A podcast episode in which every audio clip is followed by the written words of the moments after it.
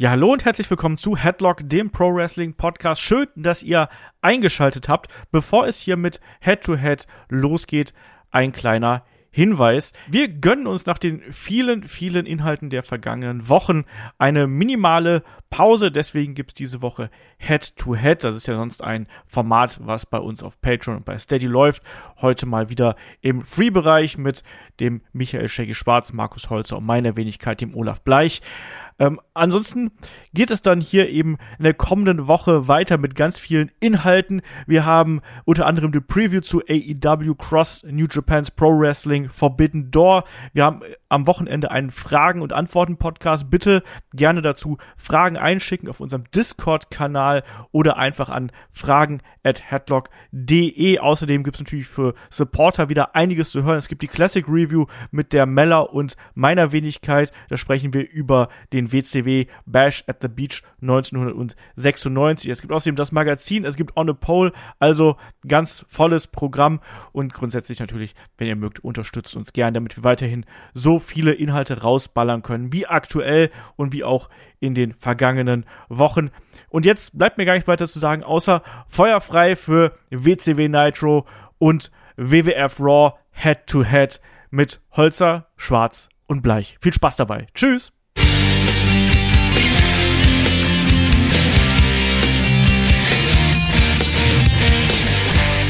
Ja, hallo und herzlich willkommen zu Headlock, dem Pro Wrestling Podcast und einer weiteren Folge von Head to Head. Wir stellen WWF Monday Night Raw und WCW Nitro gegeneinander.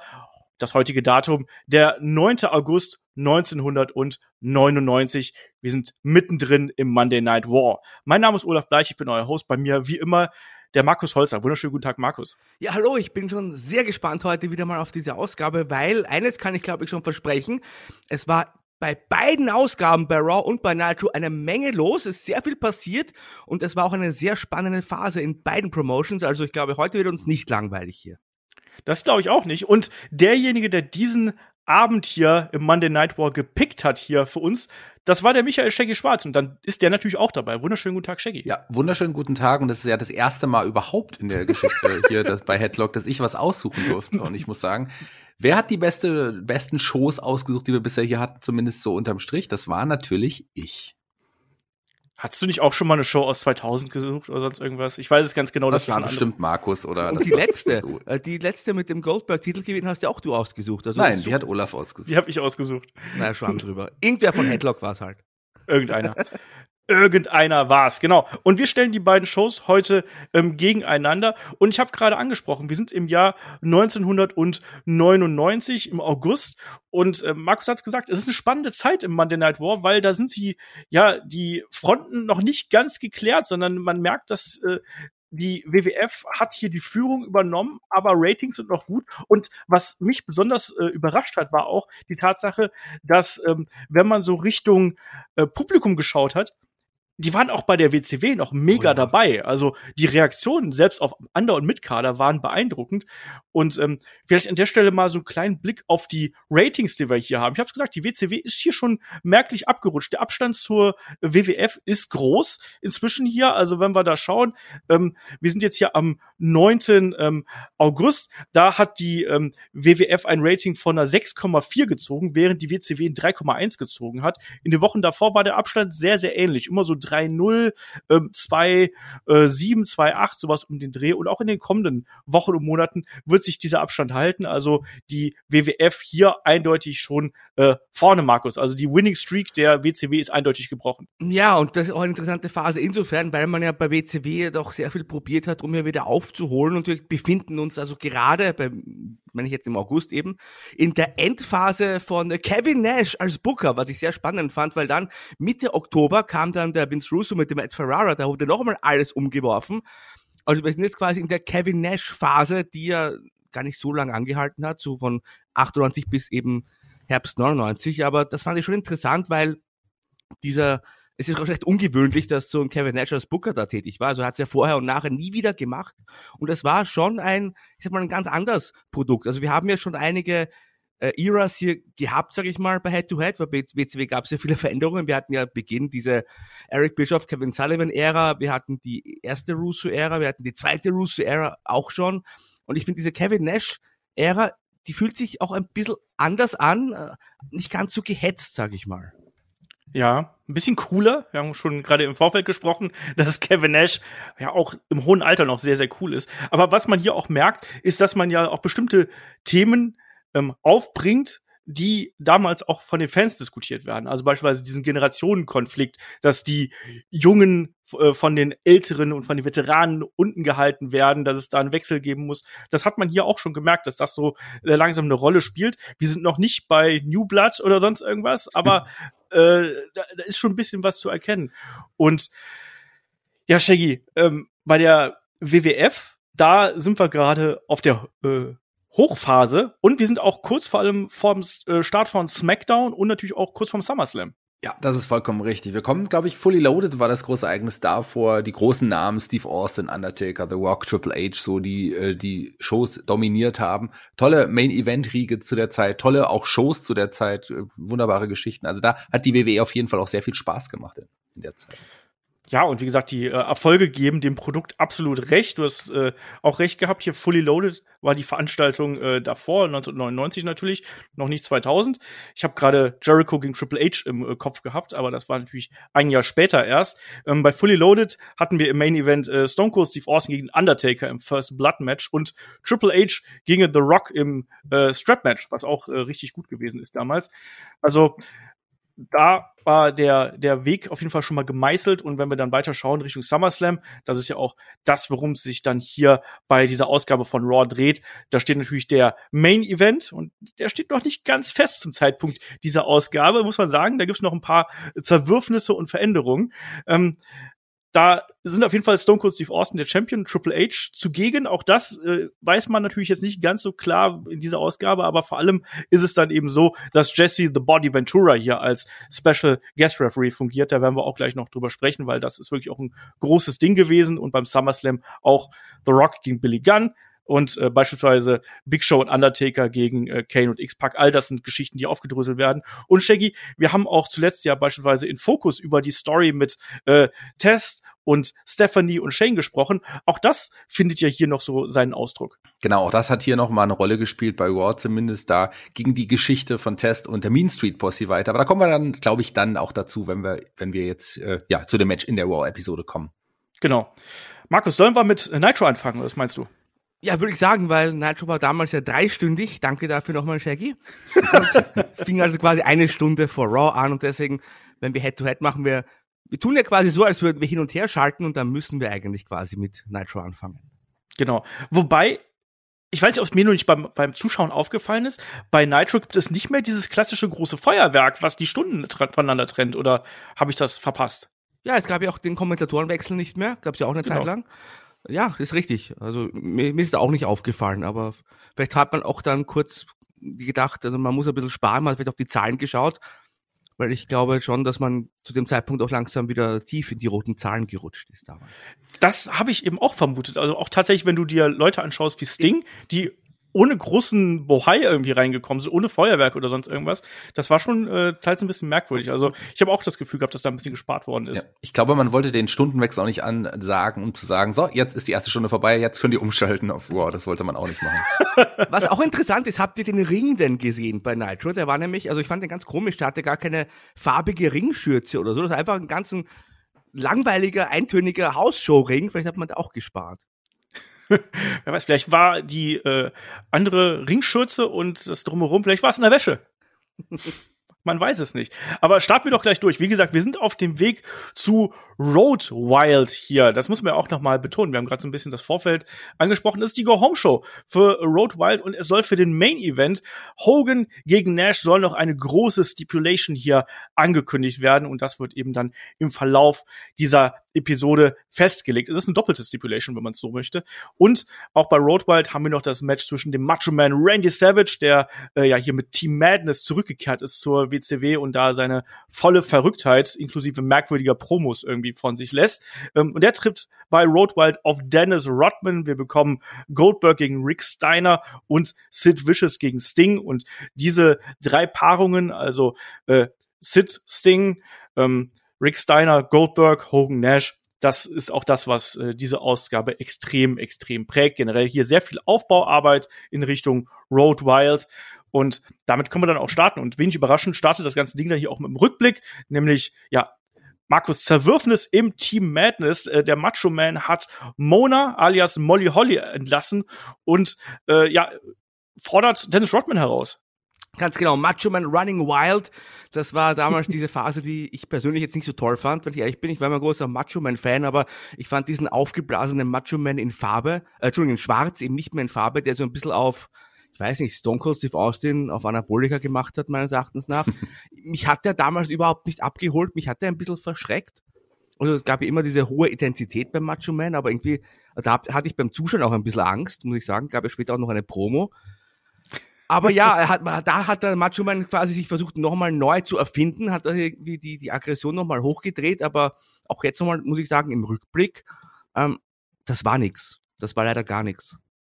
Mir hat's auch nicht gefallen und äh, meine Freundin hat so kurz reingeschaut, als ich hier mir äh, Nitro angeschaut habe und das war genau bei der späteren Macho Man Promo und sie meinte, Olaf, ist das schlimm, wenn mir das ein bisschen peinlich ist? das fand ich gar nicht mal so unpassend. Naja, auf jeden Fall, wir starten mit dem Rückblick.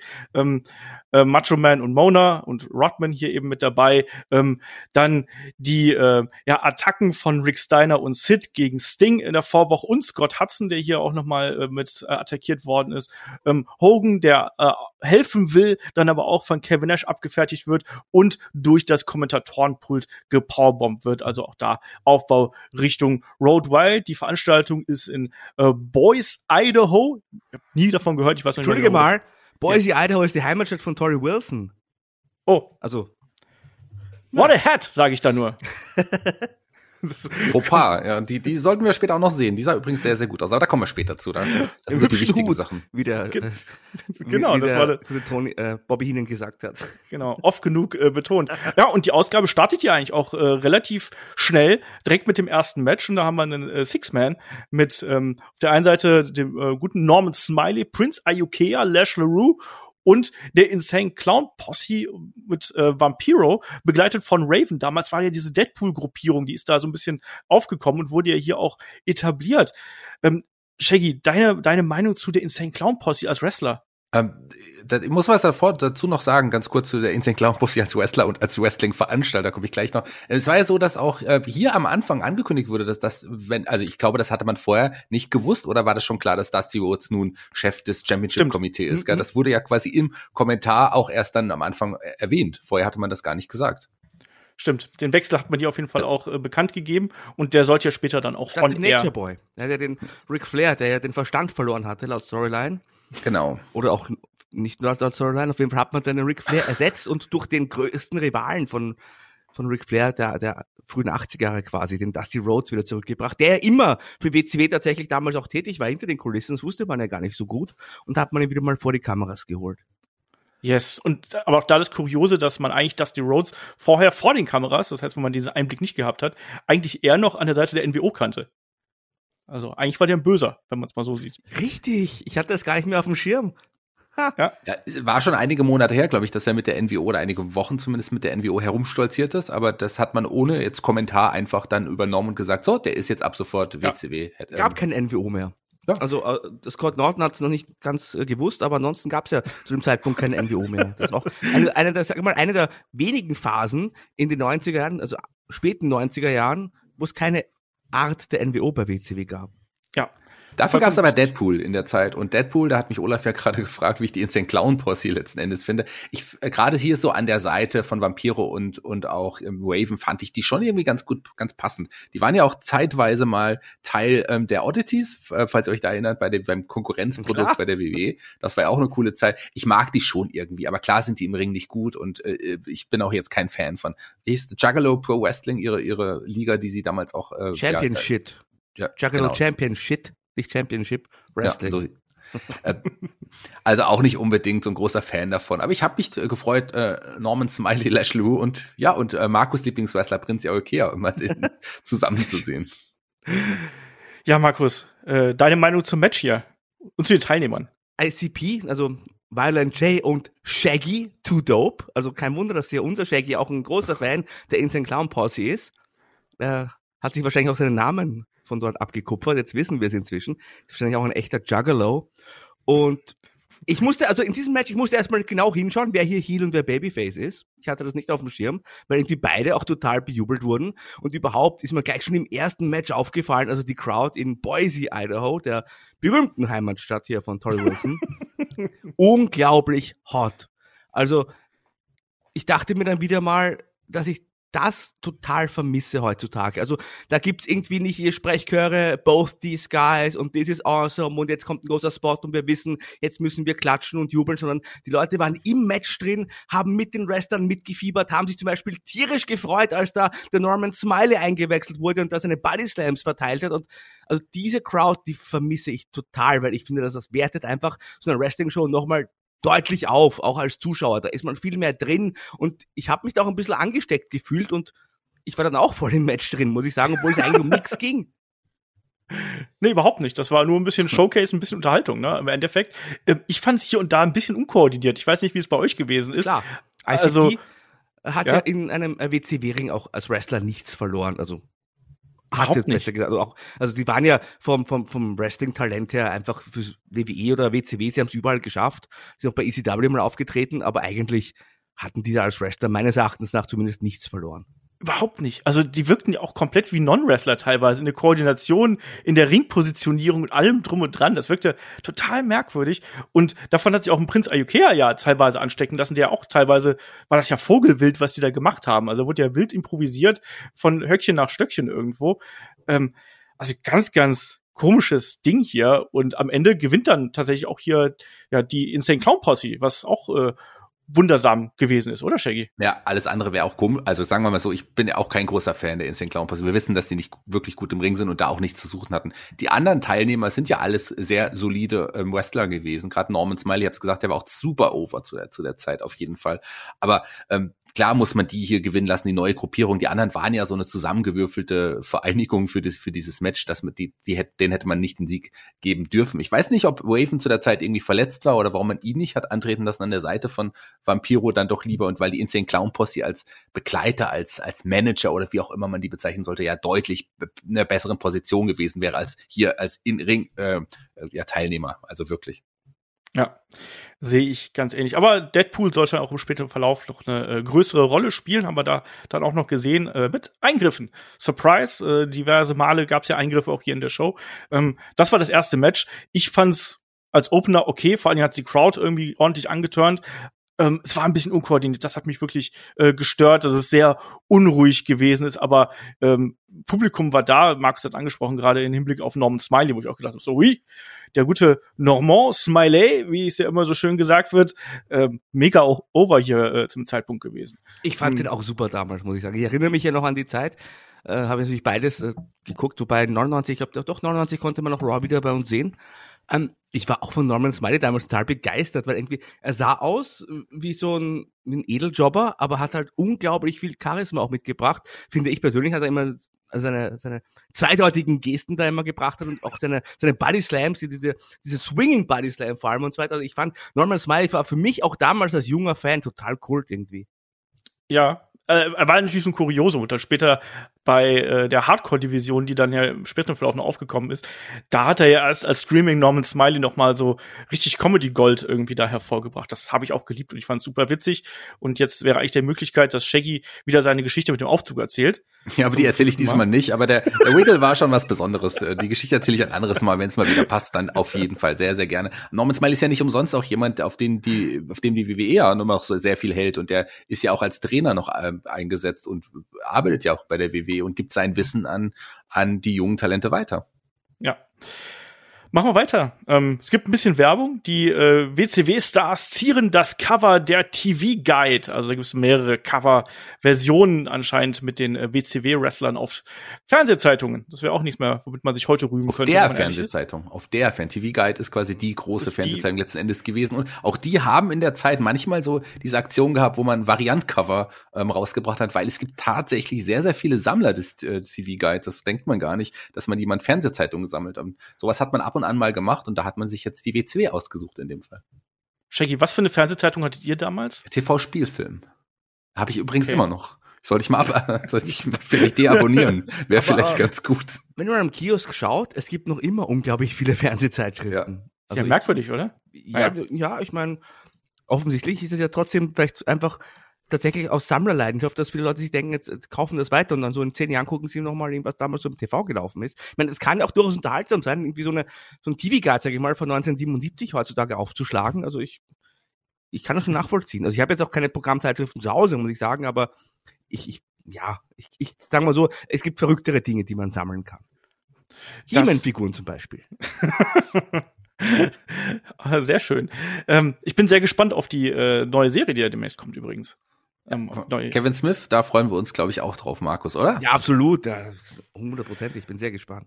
So, zurück zum Thema. Äh, nach der Werbung kommt die Nitro Girls und dann gibt es ein äh, bisschen äh, Backstage-Action hier und da ist der angesprochene Dusty Rhodes hier ähm, mit Revolution damals. Also äh, Chris Benoit, Dean Malenko, ähm, Paris Saturn und Shane Douglas und äh, ja, sagt hier, es gibt einen Generationswechsel und die Jugend wird sich immer durchsetzen. Das finde ich ein bisschen witzig, gerade von ihm. So, und ähm, man will halt hier diesen Kontrast von ihm zu Ric Flair äh, darstellen. Und Markus, man greift es ja sogar im Dialog mit Shane Douglas nochmal ganz kurz auf, wo er dann sagt, ja, Shane, und ich weiß, du bist auch jemand, der äh, mit Ric Flair noch das eine oder andere Hühnchen zu rupfen hat ganz kurz zu Nitro Girls, die bist ja, die hast du ganz schnell übergangen. Ich möchte nur sagen, ich habe mehrere Nitro Girls Segmente und in allen Segmenten war Spice dabei. Und deswegen äh, war es eine, eine schöne Auswahl, muss ich sagen, die man da getroffen hat.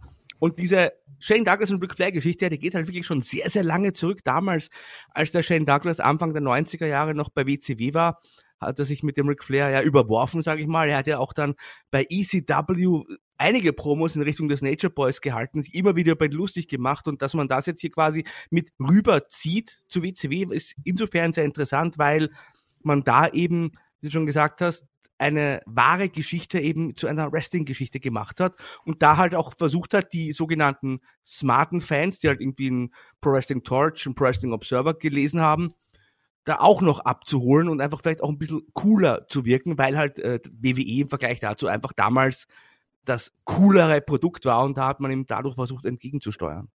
Ja, Genau das. Und das hat man dann ja auch so ein bisschen aufgegriffen, als dann David Flair hier mit Tori Wilson an der Seite äh, vorbeimarschiert ist, der dann auch sagt so, hallo, alter Mann oder sonst irgendwas. Und das äh, motiviert dann gleich äh, Chris Benoit dazu, ihn hier in Crossface zu nehmen. David Flair, damals der US-Champion und ähm, ja, äh, Dusty Rhodes verpasst ihm hier gleich die erste äh, Strafe, nämlich dass er an dem Abend noch seinen Titel gegen Chris Benoit verteidigen soll. Und Shaggy, das äh, ist ja eine relativ einfache Angelegenheit, weil David Flair ja eigentlich nur aufgrund ja, seines Papas hier in diese Position gekommen ist. Ähm, das stimmt natürlich aber auch in allen Belangen letzten Endes. Auch das im Ring und auch diesen Gürtel hat er auch im realen Leben sicherlich nur bekommen, weil er der Sohn von Ric Flair ist. Alles andere äh, wäre natürlich Quatsch. Also ich sag mal so, ähm, ein Ric Flair hat noch deutlich talentiertere Kinder im Ring. Das ist äh, absolut korrekt. Und ich glaube, damit können wir dann zum zweiten Match springen. Da muss ich eigentlich auch den Shaggy dran nehmen. Ähm, nicht, dass er wieder singt, aber wir haben äh, Public Enemy gegen die West Texas Rednecks, Kurt Hennig und Barry Windham. Auch da wieder gute Stimmung in der Halle. Ähm, und ein, ich sag's mal, solides Undercard Tag Team Match, was wir hier haben. Ja, auch wieder Musikrichtung gegeneinander. Äh, genau. Auf der einen Seite der Rock oder der, die Crunch Musik, wie man auch immer will, gegen die Country Musik. In dem Fall kam die Country äh, Boys also aber mit dem anderen Song, Good Old ja. Boys, der übrigens überhaupt äh, relativ äh, schlecht ist im Vergleich zu äh, Rap is Scrap. Also den Song Good Old Boys mochte ich damals gar nicht, konnte mich an den auch überhaupt nicht mehr erinnern. Ich wusste gar nicht mehr auch zeitweise, dass der als Entrance Theme genutzt wurde. Aber Good Old Boys, ich habe es extra nochmal gegoogelt, ähm, gibt jetzt kein Video zu, aber den, den Song findet man trotzdem noch, aber ich mag den halt auch überhaupt nicht. Also lieber dann Rap ist Crap und ich würde sagen, in dem Fall würde ich doch eher zum Crunch tendieren. Ähm, das ist eher dann, glaube ich, meine Musik. Also ich habe mehr über die, ich habe mehr über die Musik nachgedacht als über das Match. Ja, aber dass du Public Enemy hier in die Rock, äh, ja, Rockschiene steckst, das ist natürlich nicht richtig. Die sind eher so Hip Hop oder so. Ich ja. sagte doch, ich dachte an die Namen, Jungs, Rocco Rock und Johnny Crunch. Mein Gott, natürlich sind das Hip Hop. Hätten irgendwie Rocco Hip und Johnny Hop, das wäre vielleicht passender gewesen. Eines, ähm, ich fand übrigens Good Old Boys auch geil. Und ja. da gibt es, wenn man in, im, äh, bei YouTube schaut, eine Version, wo der Jimmy Hart dieses Lied singt, quasi die Demo-Version, die Original-Demo-Version. Mhm. Er hat den Song ja, glaube ich, auch geschrieben. Ja. Und er singt nicht so schlecht. Also das hat diese Jimmy Hart Stimme und das finde ich ganz interessant. Das ist so ein kleines, kleines Zucker, das ich hier und da mal anklicke, wenn ich ehrlich bin.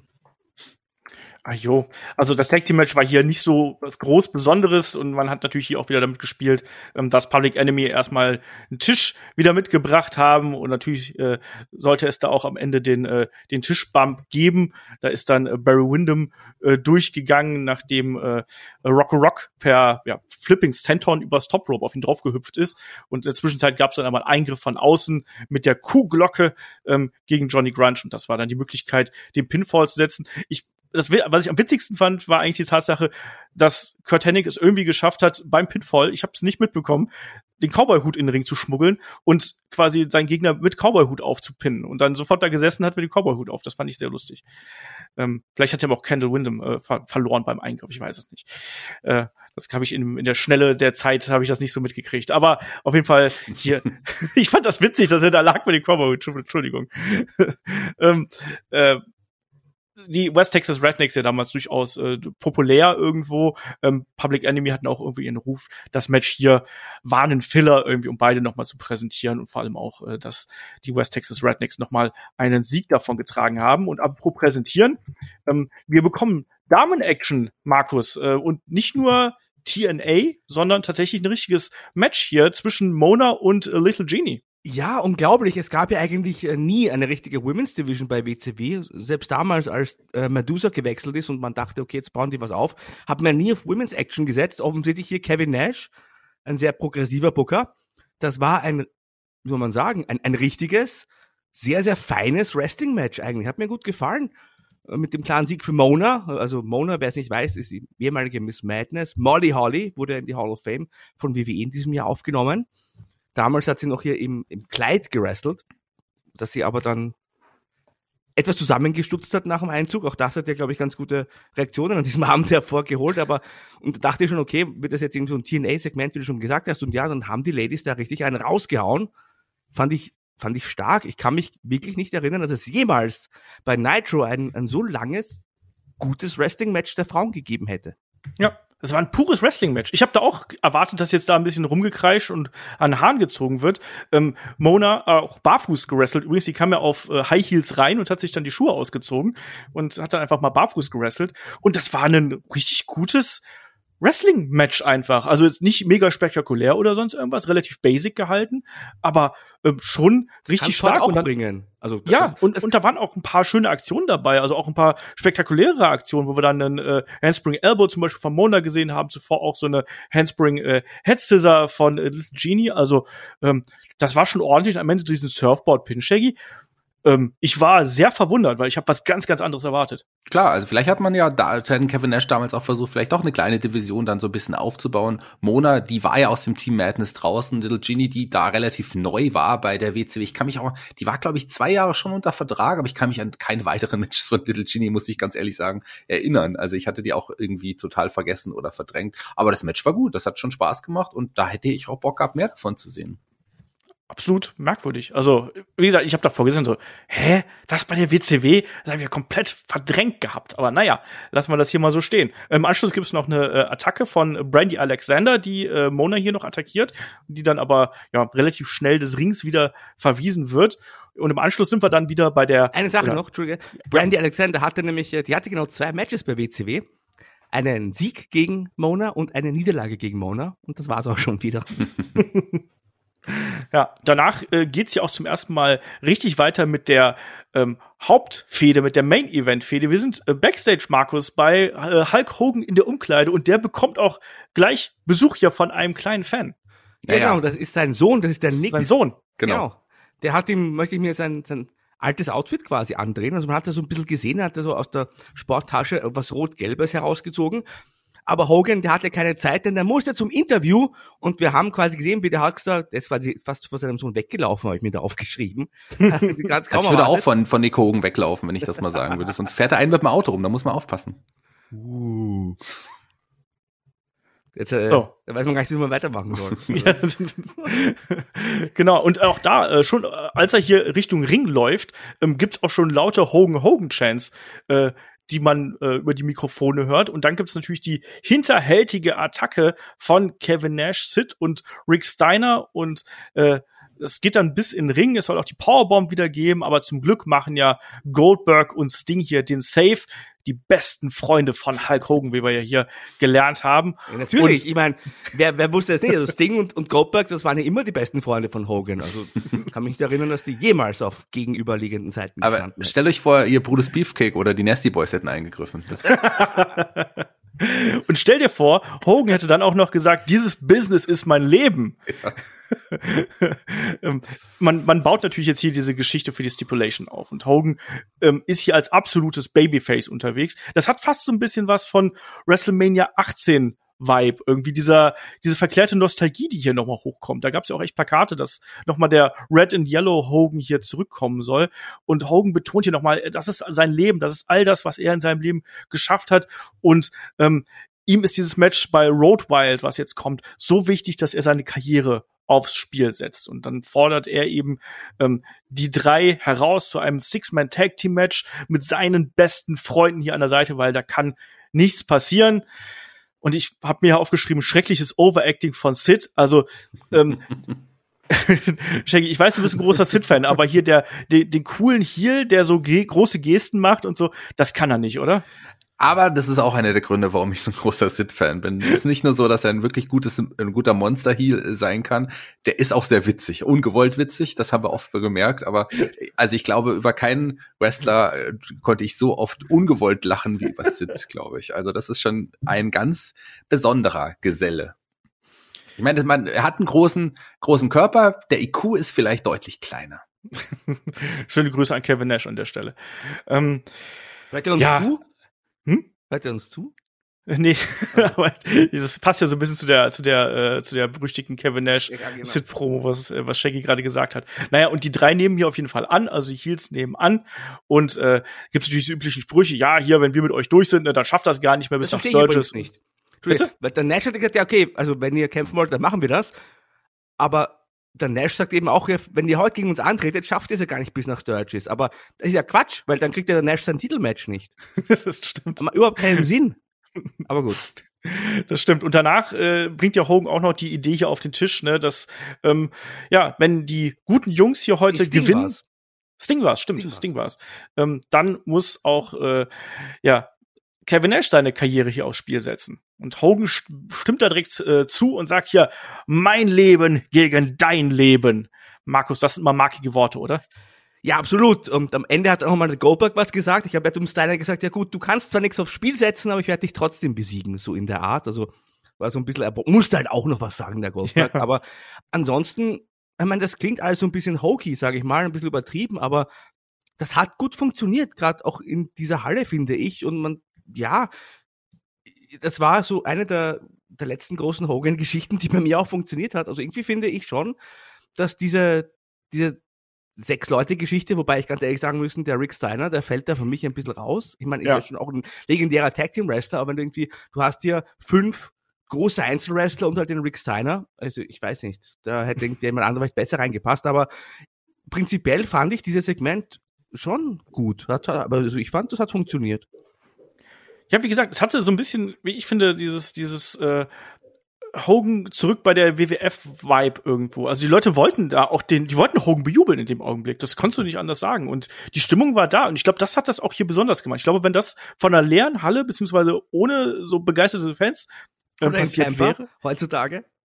Ja, zum Beispiel. Ne? Oder, oder einfach, wenn alle Leute auf ihre Handys starren oder sonst irgendwas und einfach dann lieber twittern oder Instagram, ähm, dann hat das nicht mhm. funktioniert. Aber hier, die Leute waren drin und dadurch hat das auch ganz gut funktioniert, auch wenn das, das Acting war schlecht, es war logisch eher so schwierig, aber ich weiß auch, dass ich damals äh, das durchaus gefressen habe äh, und dass ich mich, glaube ich, auch gefreut habe, als ich Hogan dann äh, im späteren Verlauf auch noch in Gelb und äh, Rot wieder äh, gesehen habe. Also das hat ganz gut funktioniert.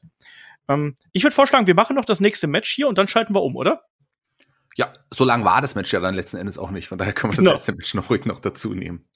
Genau, Shaggy, da macht doch gleich mal das nächste Match. Was ist denn das? Ja, das war ein äh, David Flair, den wir von angesprochen haben, ging ja aus dieser Aktion von vorhin heraus. Äh, der musste sein äh, US-Title aufs Spiel setzen gegen Chris Benoit von, ich hätte fast gesagt, von den, von den Radicals plus Shane Douglas, aber es war ja die Revolution damals noch. Und ja, kurzes, knappes Match, wo ein äh, Benoit dann doch ganz klar, ähm, vielleicht interessant zu erwähnen, dass da ja noch Little Nage, also ähm, Charles Robinson als, als Referee anfänglich ähm, ja involviert gewesen sei, wär, wäre, aber der wurde durch Nick Patrick ersetzt, weil Little Nage ja damals auch Teil dieser Ric Flair ähm, Storyline um David Flair war und der wurde hier rausgenommen und man hat da jetzt ein faires Match ansetzen wollen, wobei David Flair gegen Chris Benoit, das äh, ob das ein faires Match ist, ich weiß nicht.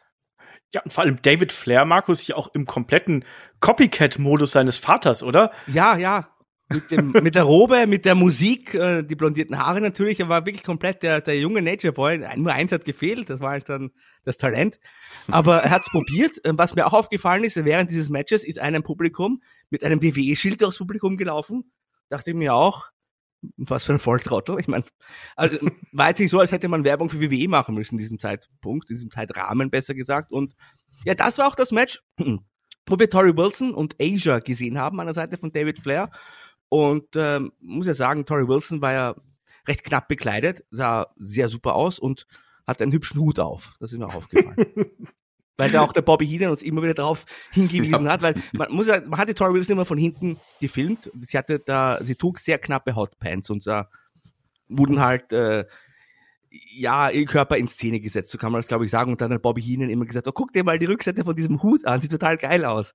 Das fand ich irgendwie dann schon recht lustig, weil es irgendwie nicht so platt war wie zum Beispiel so ein Jerry Lawler. Das haben wir dann später bei Roy auch gesehen, wo immer auf die Puppies irgendwie Bezug genommen wurde. Ich fand, das war so von Bobby Heenan recht, recht lustig umgesetzt. Ähm, ja. ja. Definitiv. Wir sollten ganz kurz, äh, bevor wir es vergessen, du hast gerade Asia erwähnt, die sollten wir nochmal besonders hervorheben, da Asia ja quasi die WCW-Kopie von China war und China ja in der anderen Show noch eine Rolle gespielt hat. Hier hätten wir heute mal den direkten Vergleich zwischen den beiden, wer der größere Star ist. Oh ja, äh, an wen erinnert mich 20 heute noch mehr? Hm, ich weiß es nicht. Ähm, auch hier noch zu erwähnen, dass ja erst die äh, Revolution nicht mit am Ring gewesen ist und David Flair ja äh, mehrfach versucht hat, erstmal so ein bisschen Zeit zu schinden und dann auch zu flüchten. Auch die Gesten und die Art und Weise, wie er gesprochen hat, das war eins zu eins Ric Flair, wo er dann auch rückwärts gegangen ist und dann ist er ja abgefangen worden von Revolution, ähm, äh, wurde dann zum Ring quasi wieder getragen, sodass er dann nicht mehr flüchten konnte und so. Und ja, Jackie hat schon gesagt, das war eine eindeutige Angelegenheit hier Chris Benoit verprügelt den nach Strich und Faden. Ich sag's aber ganz ehrlich, also so sicher, wie Chris Benoit mit dem hier gearbeitet hat. David Flair konnte ja nix im Ring, das muss man sagen. Der ist ja wirklich da ins kalte Wasser geworfen worden, hat wirklich sehr viel on the road gelernt, also was er gelernt hat, das hat er on the road gelernt, also nicht wirklich die große Ausbildung genossen im Vorfeld und äh, das hat man ihm auch immer angesehen aber Chris Benoit hat ihn hier da äh, sehr pfleglich behandelt, um es mal so auszudrücken. Ähm, und äh, am Ende gab es dann eben den Swan Dive Headbutt und ähm, den Pin. Und der Three Count sah ein bisschen merkwürdig aus, weil da sollte noch einen weiteren Eingriff geben. Da sollte erstmal Canyon zum Ring kommen von der Triad damals. Und ähm, DDP war ja dann auch äh, im Ring und sollte ja, also äh, er kam ja da irgendwie dazu und war aber ein bisschen zu spät dran. Markus, wie hast du das hier gesehen? Weil ich habe fast gesehen, als ob Benoit den äh, David Flair hochziehen wollte vom Boden. Ja, ist ja überhaupt ganz merkwürdig. Ja, und direkt mit dem Pinfall dann quasi der Eingriff von äh, Chris Canyon und Bam Bam, Bigelow und von der Jersey Triad hast du ja schon gesagt. Und ich dachte uns erstmal beim Zuschauen, okay, wir hatten also jetzt Revolution, Jersey Triad, wir haben die West Texas Rednecks gesehen, wir haben Kevin Nash's Gruppierung gesehen. Es gab damals fast so viele Stables wie heute bei AEW. Da muss man mal gucken, dass man den Überblick auch bewahrt. Und dieser Eingriff von Chris Cannon und Bam Bam war ja eigentlich auch nur ja ein Angriff, äh, ein Ablenkungsmanöver, weil er dann von hinten der Diamond Dallas Page, der Anführer der Jersey Triad, gekommen ist und den Benoit attackiert hat. Aber der wurde dann auch wieder vertrieben. Also es war eigentlich ein heilloses Durcheinander. Ja, also ganz, ganz merkwürdig irgendwo. Ja, aber es sah wirklich so aus, gell, als hätte, wollte ja. er den Kopf so noch so hochnehmen, Benoit, so am Ende. Da dachte ich auch, was ist denn da los? Und äh, du hast Page gerade angegriffen, der kam natürlich mit der Aktion, für die er bekannt ist, äh, den Rock Bottom gegen Chris Benoit. Und äh, das war dann auch Aufbau dann zur äh, äh, Geschichte hier Richtung Road Wild. Da soll es ja dann äh, Match zwischen äh, Diamond Dallas Page und Chris Benoit geben. No DQ um den US-Title und auch die äh, Geschichte zwischen Revolution und der äh, Jersey Triad ähm, geht da ja auch so langsam los. Ähm, vielleicht eine Anmerkung noch zum Match. Das haben wir, glaube ich, nicht gesagt. Also, du hast ja gesagt, der Benoit hat mit dem Flair gut gearbeitet. Das stimmt natürlich. Äh, Flair hat tatsächlich, glaube ich, keine einzige Offensivaktion durchgebracht, wenn ich mich ja. nicht verschaut habe. Ja, es war ein Squash, es war ein reiner Squash und man, es hat sich auch wirklich so angefühlt, als wollte man den Titel hier einfach loseisen von äh, David Flair, damit er wieder an jemanden kommt, der damit arbeiten kann und es so ein Workhorse-Title wieder wird, wie es vorher gewesen ist. So, das war damals auch mein Eindruck und ich glaube, das wird hier auch nochmal damit ganz gut unterstrichen. Ähm, und auch gerade die Kommentatoren haben ja auch immer wieder gesagt, was für eine Schande David, äh, David Flair und auch Ric Flair gerade äh, für die ganze Geschichte hier gewesen ist, dass seine Regentschaft über die WCW ja hier äh, ganz furchtbar gewesen ist, dass er Machtmissbrauch und so weiter und so fort. Das hat man hier nochmal betont und äh, war da Feuereifer gegen David Flair. So, danach gibt's noch die Nitro Girls. Markus, willst du noch sagen, wer dabei war? Nein, nein, das habe ich alles gesagt. Also, wie gesagt, in allen Nitro Girls Segmenten war Nitro Girl Spice dabei. Und die hat am besten getanzt von allen. Okay. Dann schalten wir rüber, würde ich sagen, ähm, zu Monday Night Raw. Ähm, und da startet die Show äh, nicht mit dem Rückblick erstmal, sondern sie startet mit dem Millennium Countdown, der schon in den vergangenen äh, Wochen immer wieder eingeblendet worden ist. Man wusste nicht genau, was das bedeutet. Und jetzt zeigt die Uhr eine Stunde und 25 Minuten und ein paar Sekunden an. Das heißt, man wusste, heute wird entschlüsselt, was dieser Millennium Countdown eigentlich bedeutet. Und damit geht's dann in die Halle. Wir sind in der Allstate Arena in Chicago. Volles Haus, gute Stimmung, also ordentlich was gebacken. Und wie gesagt, wir sind hier in Richtung SummerSlam unterwegs und starten aber erstmal mit The Rock und mit keinem Match, sondern wir starten erstmal wirklich hier mit einem äh, Interview-Segment, Shaggy. Äh, auch ein klarer Kontrast hier zwischen äh, Raw und Nitro, oder? Ja, während bei Nitro ein Norman Smiley der erste war, der zum Ring kam, war es hier ein The Rock. Das sind schon, ich glaube auch äh, Superstar-Unterschiede, muss man ganz ehrlich so sagen. Und The Rock, der äh, war, kam nochmal auf den Undertaker und vor allem auf Big Show nochmal zu sprechen, weil die hatten ja auch noch eine Geschichte miteinander im Vorfeld und sollte auch in dieser Show ja noch ein bisschen eine Rolle spielen. Aber mit The Rock zu starten, ich glaube, das ist immer sowas, was man auf jeden Fall machen kann. Das ist ja mit der größte Star in der Zeit gewesen. Das war die Zeit, wo er auch wirklich aufgeblüht ist. The Rock unfassbar over damals. Ich ja. weiß auch, dass ich alle Segmente mit dem damals geliebt habe und äh, auch gerade diese ja diese impersonating Geschichten hier, Markus. Er ist ja hier über Big Show hergezogen, inklusive diesem uh, Schrei für den Chokeslam. Äh, das ist, das ist Kult gewesen, oder? Ja, ich meine, im Grunde war es ein 0815 Rock-Segment. Das meine ich jetzt aber nicht despektierlich. Es war halt so eine typische Rock-Promo, die ja immer sehr, sehr ähnlich waren, aber das natürlich auf einem absoluten Höhepunkt. Und das, das ist eben das, wofür auch dann berühmt geworden ist. Und da hat auch alle seine Charakteristiken reingelegt in diese Promo.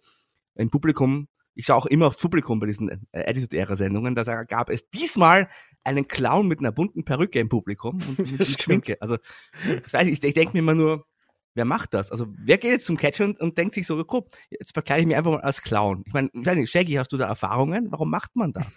Also ich würde das auch tun. Ja. Nein, man.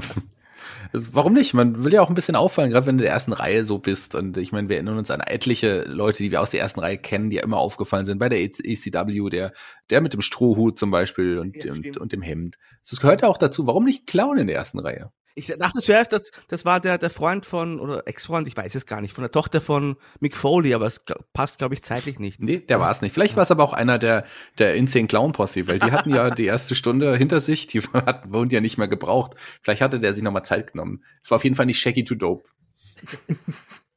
Shaggy hat ja auch manchmal äh, eine, eine Tüte voll mit Clownsnasen dabei, wenn er auf Wrestling-Events ist. Das muss man auch sagen. Genau. Man ja. weiß ja nie, wann man sie braucht. genau.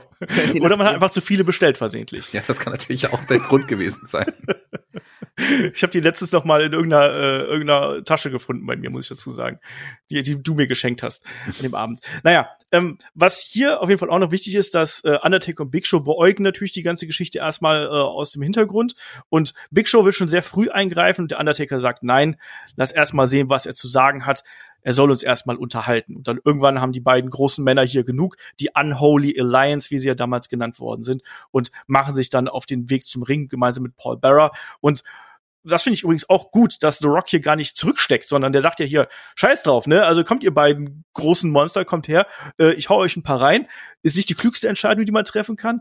Aber Markus, eindeutig Babyface-Aktion, die wir hier haben. Also top mutiges Babyface, was wir hier sehen. Ja, anders geht's ja gar nicht. Stell mal vor, The Rock weggelaufen. Also das kannst du ja nicht machen. Also das war absolut richtig gemacht und was anderes hätte gar nicht zu The Rock äh, gepasst. Natürlich dann die numerische Unterzahl erstmal, aber das hat sich ja dann komplett gedreht weil dann kam erstmal der X-Pack, der damals übrigens noch bejubelt wurde. Also es gab nicht diese berüchtigte X-Pack-Heat, dieser ein bisschen später kam, als der einfach im Publikum nicht mehr angenommen wurde.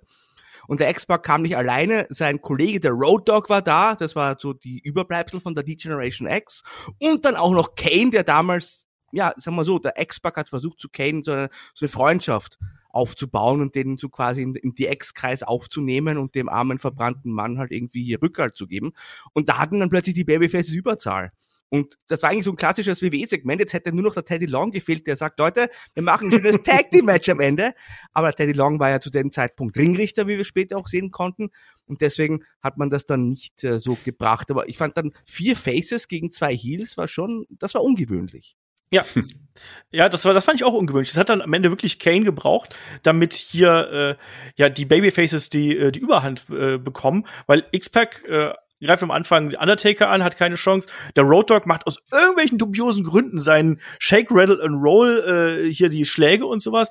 Also in Situationen, wo zwei so Monster dir gegenüberstehen, immer eine kluge Entscheidung, äh, bekommt sofort eine ab und erst als Kane dann reinkommt, äh, ist dann das Gleichgewicht wieder hergestellt und äh, der schickt dann auch die beiden äh, großen Gegner hier über das Top Rope. Es gibt die DX-Musik und du hast richtig gesagt, Markus, ähm, X-Pac und Kane damals in dieser Phase, wo ja X-Pac auch Kane so ein bisschen äh, die, die Menschen aus ihm rauskitzeln wollte, oder? Diesen, der hat auch ein Herz, der ist nicht nur so eine Tötungsmaschine, sondern der ist eigentlich ein guter Junge. Man muss nur lang genug und tief genug graben irgendwo.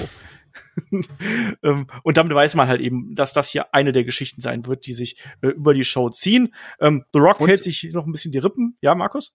Ich habe nichts gesagt. Shaggy? Das ist, war Shaggy, der was gesagt Und er kann sprechen, okay. aber das sollten wir später auch nochmal darauf zu, äh, zu sprechen kommen. Das ist ein großer Moment weg. Das sollten wir später auch nochmal darauf zu sprechen kommen. Aber Markus hat gerade gesagt, die Überbleibsel der DX. Es war ja wirklich so, dass X-Pac und Road Dogg die Rechte der DX bei Fully Loaded damals gewonnen haben. Also die ja. durften als DX noch weiterhin antreten, während Billy Gunn und Steiner, die, die die Gegner waren, das meine, nicht mehr durften. Wenn du denkst, was die dann mit Merchandise einnehmen können, mit dem Logo bis heute. Also das war wahrscheinlich das wichtigste Match aus der Sicht des Road Dogg. Ja, also kann ich, kann ich mir gut vorstellen. Triple H hatte die Rechte somit also auch verloren.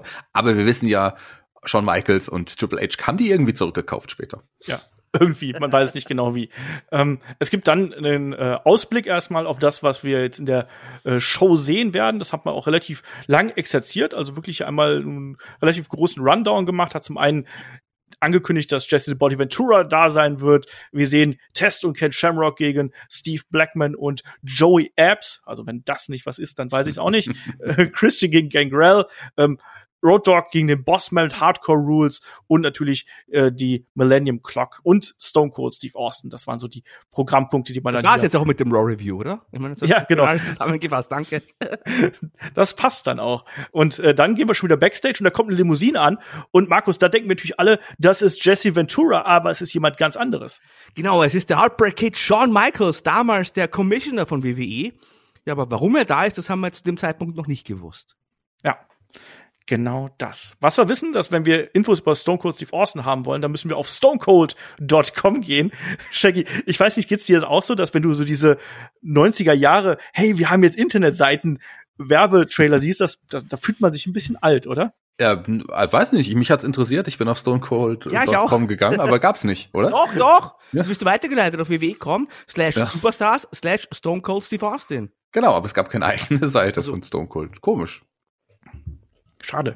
Schade. Ja, das ähm, ist ja ähm, heutzutage üblich, wenn du auf Markus Holzer kommen gehst, kommst glaube ich auch auf die Giganten. Also das ist völlig üblich. Das stimmt. Ähm, wir sind dann nochmal Backstage und äh, sehen da X-Pac und Kane. X-Pac war ja auch zuvor noch so ein bisschen out of action durch eine Gehirnerschütterung. Und hier spricht er dann aber ähm, für sich und seinen äh, Kollegen Kane die Herausforderung an die Tag Team Champions, die Acolytes, aus und sagt, hier, ihr könnt uns nicht mehr entkommen, wir wollen die Titel haben und das geschieht heute Abend. So. Und äh, das ist dann erstmal die Herausforderung. Da gibt's dann später noch ein äh, weiteres Interview-Segment, wo dann die Acolytes darauf antworten. Das können wir jetzt ruhig schon mal vorwegnehmen. Und die sagen natürlich, ja klar, wir sind die Acolytes, ne, wir hauen die platt, kein Problem. So sind wir halt.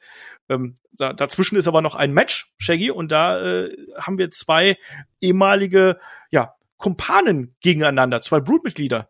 Ja, zwei, zwei ehemalige quasi Kumpanen, wie du es gesagt hast. Ganquel hatte ja neue Kumpanen an seiner Seite, da kommen wir gleich auch noch drauf zu sprechen. Und Christian noch in seinem trotzdem alten Outfit letzten Endes, der sollte ja dann auch noch mal in eine neue Gruppierung zwischenzeitlich noch mal äh, gehen. Aber es ist irgendwie, äh, Christian zu sehen, ich, es ist mir ein bisschen schwer gefallen. Ich bin ja ein großer Christian-Fan. Ich bin aber auch nicht wirklich überzeugt von seinem aktuellen Run. Ich glaube, Markus ist da ja sowieso, oh, ja. Ja. also mehr, alles andere als überzeugt. Ich mag Christian ja eigentlich gerne, ist einer meiner All-Time-Favorites. Aber hier die Zeit, ihn da nochmal so zurück in diesem Outfit zu sehen, da dachte ich auch, da war Christian eigentlich so ziemlich uncool. Ja.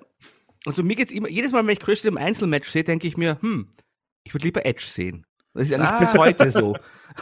Nein, die Captain Charisma Zeit war schon toll und auch bei Impact war dann war da schon ein bisschen was Tolles mit dabei, aber ansonsten hat er tatsächlich nie wirklich überzeugt, aber ich mag ihn trotzdem sehr. Also, ich habe hier bei beiden Ausgaben so ein bisschen auf die Musik geachtet, äh, einige Male, zum Beispiel bei Goldberg ist auch interessant, mit welcher Musik der rauskam. Ähm, und hier hatte ja Christian auch so einen merkwürdigen Brute Remix irgendwie gehabt. Also da war noch so ein bisschen Brute drin, aber das war schon so ein äh, bisschen angepasst. Und auch was auch interessant ist, während des Matches hört man im Hintergrund noch so Feuerlöschergeräusch, weil offensichtlich bei Gangrels äh, Entrance irgendwas Feuer gefangen und du hörst im Hintergrund so, dass da noch irgendwas äh, gelöscht werden muss ja, ansonsten das Match hier ist, ist kurz und knapp, weil äh, es soll irgendwann den Unprettier geben von Christian. Ähm, dann greifen die Hardys ähm, ein und äh, ja, es gibt von Christian noch den Dive nach draußen. Es gibt äh, ähm, das äh, nicht das Bloodbath, aber Gangrel spuckt äh, Christian Blut ins Gesicht und danach gibt's die Attacke der Hardys auf äh, Christian. Ähm, Edge will hier noch den Safe machen, ähm, zeigt auch ein Spear, wird dann aber ebenfalls attackiert. Ähm, Michael Hayes kommt raus, stellt die Hardys zur Rede, wird aber ebenfalls attackiert und offensichtlich haben sich jetzt die Hardys ähm, dem guten Gangrel angeschlossen. Das war ja auch so eine Geschichte, die gar nicht äh, allzu lang gewährt hat, aber vor allem hat sie dann auch diese Fehde zwischen Christian und Edge und den Hardys natürlich hervorgebracht. Und ich glaube, Markus, das ist eigentlich das Wichtigste, was man hieraus mitnehmen kann, oder? Ja, absolut. Also generell finde ich ja, Gangrel war total unterbewertet damals. Also er war jetzt kein überragender Wrestler, aber ich fand immer, er hat ein tolles Gimmick und eine all-time great Entrance. Also mit ja. der tollen Musik und so. Also ich, ich habe mir immer gewünscht damals, dass er mehr gewinnt und dass man ein bisschen was mit ihm macht. Zumindest weiß ich nicht, so ein bisschen in Richtung Intercontinental Championship Programm geht oder so, aber hat man irgendwie nie sich getraut, was ich heutzutage immer noch schade finde, rückblickend betrachtet, aber ja, da hat also Gangrel in diesem Segment seine neue Brood aufgebaut. Die hießen ja dann auch tatsächlich New Brood, Gangrel und die Hardy Boys. Und da war auch dann eben dieser kurzzeitige Run von den Hardys mit Michael Hayes wieder Geschichte, weil da wollte man wahrscheinlich neue Freebirds aufbauen, hat aber nicht so gepasst. Aber letztendlich waren ja auch die New Brood nicht so lange bei WWE zu sehen und dann ging es relativ bald jetzt schon Richtung dann Team, Team Extreme. Ja. Man hat aber gemerkt, dass man mit den Hardys wirklich was versucht hatte. Die waren ja vorher lange da als Jobber aktiv, dann halt mit, mit Michael Pierce Hayes. Ähm, also man hat schon was versucht und hier jetzt der nächste Schritt war schon trotzdem ein weiterer Schritt nach oben. Aber klar, die Hardys als Team Extreme waren dann irgendwann auch gefunden und das war, das waren die Hardys schlechthin. Ja, das auf jeden Fall. Ähm, und hier eben auch die Abreibung gegen, ähm, gegen Michael Hayes, auch das war, war wichtig, dass man das auch gezeigt hat, dass jetzt hier der, da ist der Cut. Und Markus, ich bin da mit dir vollkommen konform. Ich fand Gangrel auch mhm. cool. Ich finde, dass der auch Charisma hat. Der hatte einen besseren Look, finde ich, als er reden konnte. Und vielleicht hat das so auch da so ein bisschen gefehlt. Ähm, er muss ja gar nicht viel reden, mit, also finde ich persönlich. Ich weiß, bei WWE ist das immer ganz wichtig, aber in dem Fall hatte das Gimmick auch für sich gesprochen. Also das stimmt. Vampir, der aus dem Dunkeln, also war ja tatsächlich, man hat ja verkauft, der ist ja jetzt kein echter Vampir, der Menschen isst oder trinkt, sondern er war jemand, der den Vampir-Lifestyle äh, gelebt hat. So ist er im WWE-Magazin, glaube ich, damals präsentiert. Aber ich finde, der hätte doch gar nicht groß reden müssen. Also ich, ich, ich weiß nicht, warum. Also der Grund wird schon der gewesen sein, aber wie gesagt, aus, aus meiner Sicht finde ich einfach, das war verschenkt, weil der war ja eigentlich auch total angesagt. Stimmt, ja. Nee, also der war auch mega over. Also auch heutzutage äh, erinnern sich Fans auch noch gerade an den Entrance und an ähm, dieses Blutbad, was es ja dann auch immer wieder gegeben hat. Ne? Also das war schon äh, was Ikonisches, was auch die Attitude Era zu einer gewissen Weise jetzt nicht unbedingt geprägt hat, aber was zumindest für prägende Bilder gesorgt hat, auf jeden Fall. Ähm, naja, machen wir weiter. Ähm, ich habe es gerade angesprochen, danach gab es das Interviewsegment mit Acolytes, wo die gesagt haben, gut, wir nehmen an. Und dann äh, ist auch schon äh, Jesse the Body Ventura da und Shaggy der äh, führt hier ein äh, Interview mit äh, dem King Jerry Lawler und findet einen merkwürdigen Bogen dazu, weshalb er denn der Special Referee und der beste Special Referee für diesen Kampf äh, beim SummerSlam sein soll. Ja klar, ist ja auch total logisch. Ist Minnesota, er ist, äh, er ist ehemaliger Wrestler, er ist äh, der Typ aus Minnesota, aber er ist auch ein ehemaliger Navy SEAL und als Navy SEAL äh, weißt du ganz genau, wie äh, wo, wo die Rechte liegen, was man machen muss und deswegen prädestiniert ihn das einfach unglaublich dazu, ähm, der Special Referee beim SummerSlam zu sein. Ganz logisch für mich. Es gibt ja auch, habe ich, es gibt ja sehr viele Leute, die behaupten, die sind Navy Seals aber er ist ja hundertprozentig echt. Also hat er immer wieder auf diesem Punkt auch sehr, sehr lange herumgeritten, oder dass er bei den Navy Seals war. Das, das war schon lustig. Ja, es war auch so ein bisschen pointless, oder? Also auch das Publikum, das hatte er da in dem Moment verloren. Er hat es hinterher wieder zurückbekommen, aber die Zuschauer haben sich auch so ein bisschen gefragt, so, was willst du gerade von uns, oder? Aber was wir vielleicht dann trotzdem noch nicht erwähnt haben, ähm, was für eine große Sache das eigentlich war, dass damals ein Wrestler ein Gouverneur wurde. Ja. Also das ist tatsächlich, war das ja aus, aus Wrestling-Sicht so ein Meilenstein. Er hat ja knapp damals die Wahl gewonnen und ein, Wrestler, gerade damals in einem ja, gut, Politiker ist jetzt, ich wollte jetzt sagen, legitimen Job, aber ich glaube, Wrestler und Politiker, ist, äh, wird ähnlich viel geworkt, aber, weil, also, trotzdem, weißt du, was ich meine? Also ein Wrestler, der da quasi vom, von der Gesamtbevölkerung so angenommen wurde und in ein öffentliches Amt gewählt wurde. Ich meine, das war schon eine Sensation, würde ich sagen. Absolut. Und äh, ja, es war wichtig. Deswegen ist es auch eine Überraschung gewesen, dass er hier nochmal zum Wrestling zurückgekehrt ist und so eine Rolle ja dann auch eingenommen hat. Und er betont ja dann auch immer wieder so seine Sonderstellung, die er hat. Besonders als er dann meint, so, ihr, ihr glaubt nicht, dass ich so viel Macht habe? Hm, dann fragt euch mal, wieso dieser Stinkstiefel Vince McMahon hier nirgendwo zu sehen ist. Also er spielt das schon ganz gut und zu dem Zeitpunkt stand eigentlich noch fest, dass es ja Stone Cold Steve Austin gegen Triple H heißen würde. Es sollte ja später ein Triple Threat Match werden wo dann Mankind noch mit drin ist, aber an dem Punkt sind wir nicht, sondern hier sind wir erstmal noch an dem Punkt, wo es eigentlich ein Einzelmatch ist. Und ähm, ja, Triple H macht sich hier nicht unbedingt äh, gut Freunde mit ähm, Jesse the Body Ventura, der sagt, was ich auch auffällig fand, immer wieder, dass er dafür sorgen wird, dass der beste Wrestler gewinnen wird. Also da geht es nicht um Sports Entertainer oder sonst irgendwas oder Athlete oder was auch immer man heutzutage für Begriffe nimmt, sondern er benutzt immer wieder das Wort Wrestler und ja gut, Triple H ist natürlich da. Äh, ich, äh, ganz, ganz kurz ja. dazu, ich glaube, es hat er auch gemacht, um den McMahon tatsächlich zu ärgern. Also so setze ich den Ventura ein. Er ist ja damals auch äh, im Streit von WWE gegangen, hat er später WWE sogar verklagt wegen äh, der, der Videorechte. Mhm. Und ich glaube, der hat das tatsächlich gemacht. Er wusste damals eine große Nummer, der McMahon braucht ihn, er hat ihm viel Geld bezahlt jetzt, auch dass er auftritt. Ich glaube, der hat das wirklich auch gemacht, um mir den McMahon so ein bisschen aus der Reserve zu locken. Kann durchaus sein. Also hatten ja mehrfach hier erwähnt. Und äh, ihm wäre das zuzutrauen, sagen wir es einfach so. Und ja, Shaggy, wir bekommen dann auch die Konfrontation natürlich zwischen Triple H und ähm, Jesse Ventura und dann kommt auch Shawn Michaels dazu, hier noch als zusätzlicher Autoritätsperson. Ja, Shawn Michaels war auch noch mit dabei und ähm, sollte ja später am Abend auch dann noch mal äh, also zu einer zum zum Main Event quasi führen, so, so will ich es nennen und da hat sich Shawn Michaels ja selber auch noch mal mit reingebuckt in dieses Match.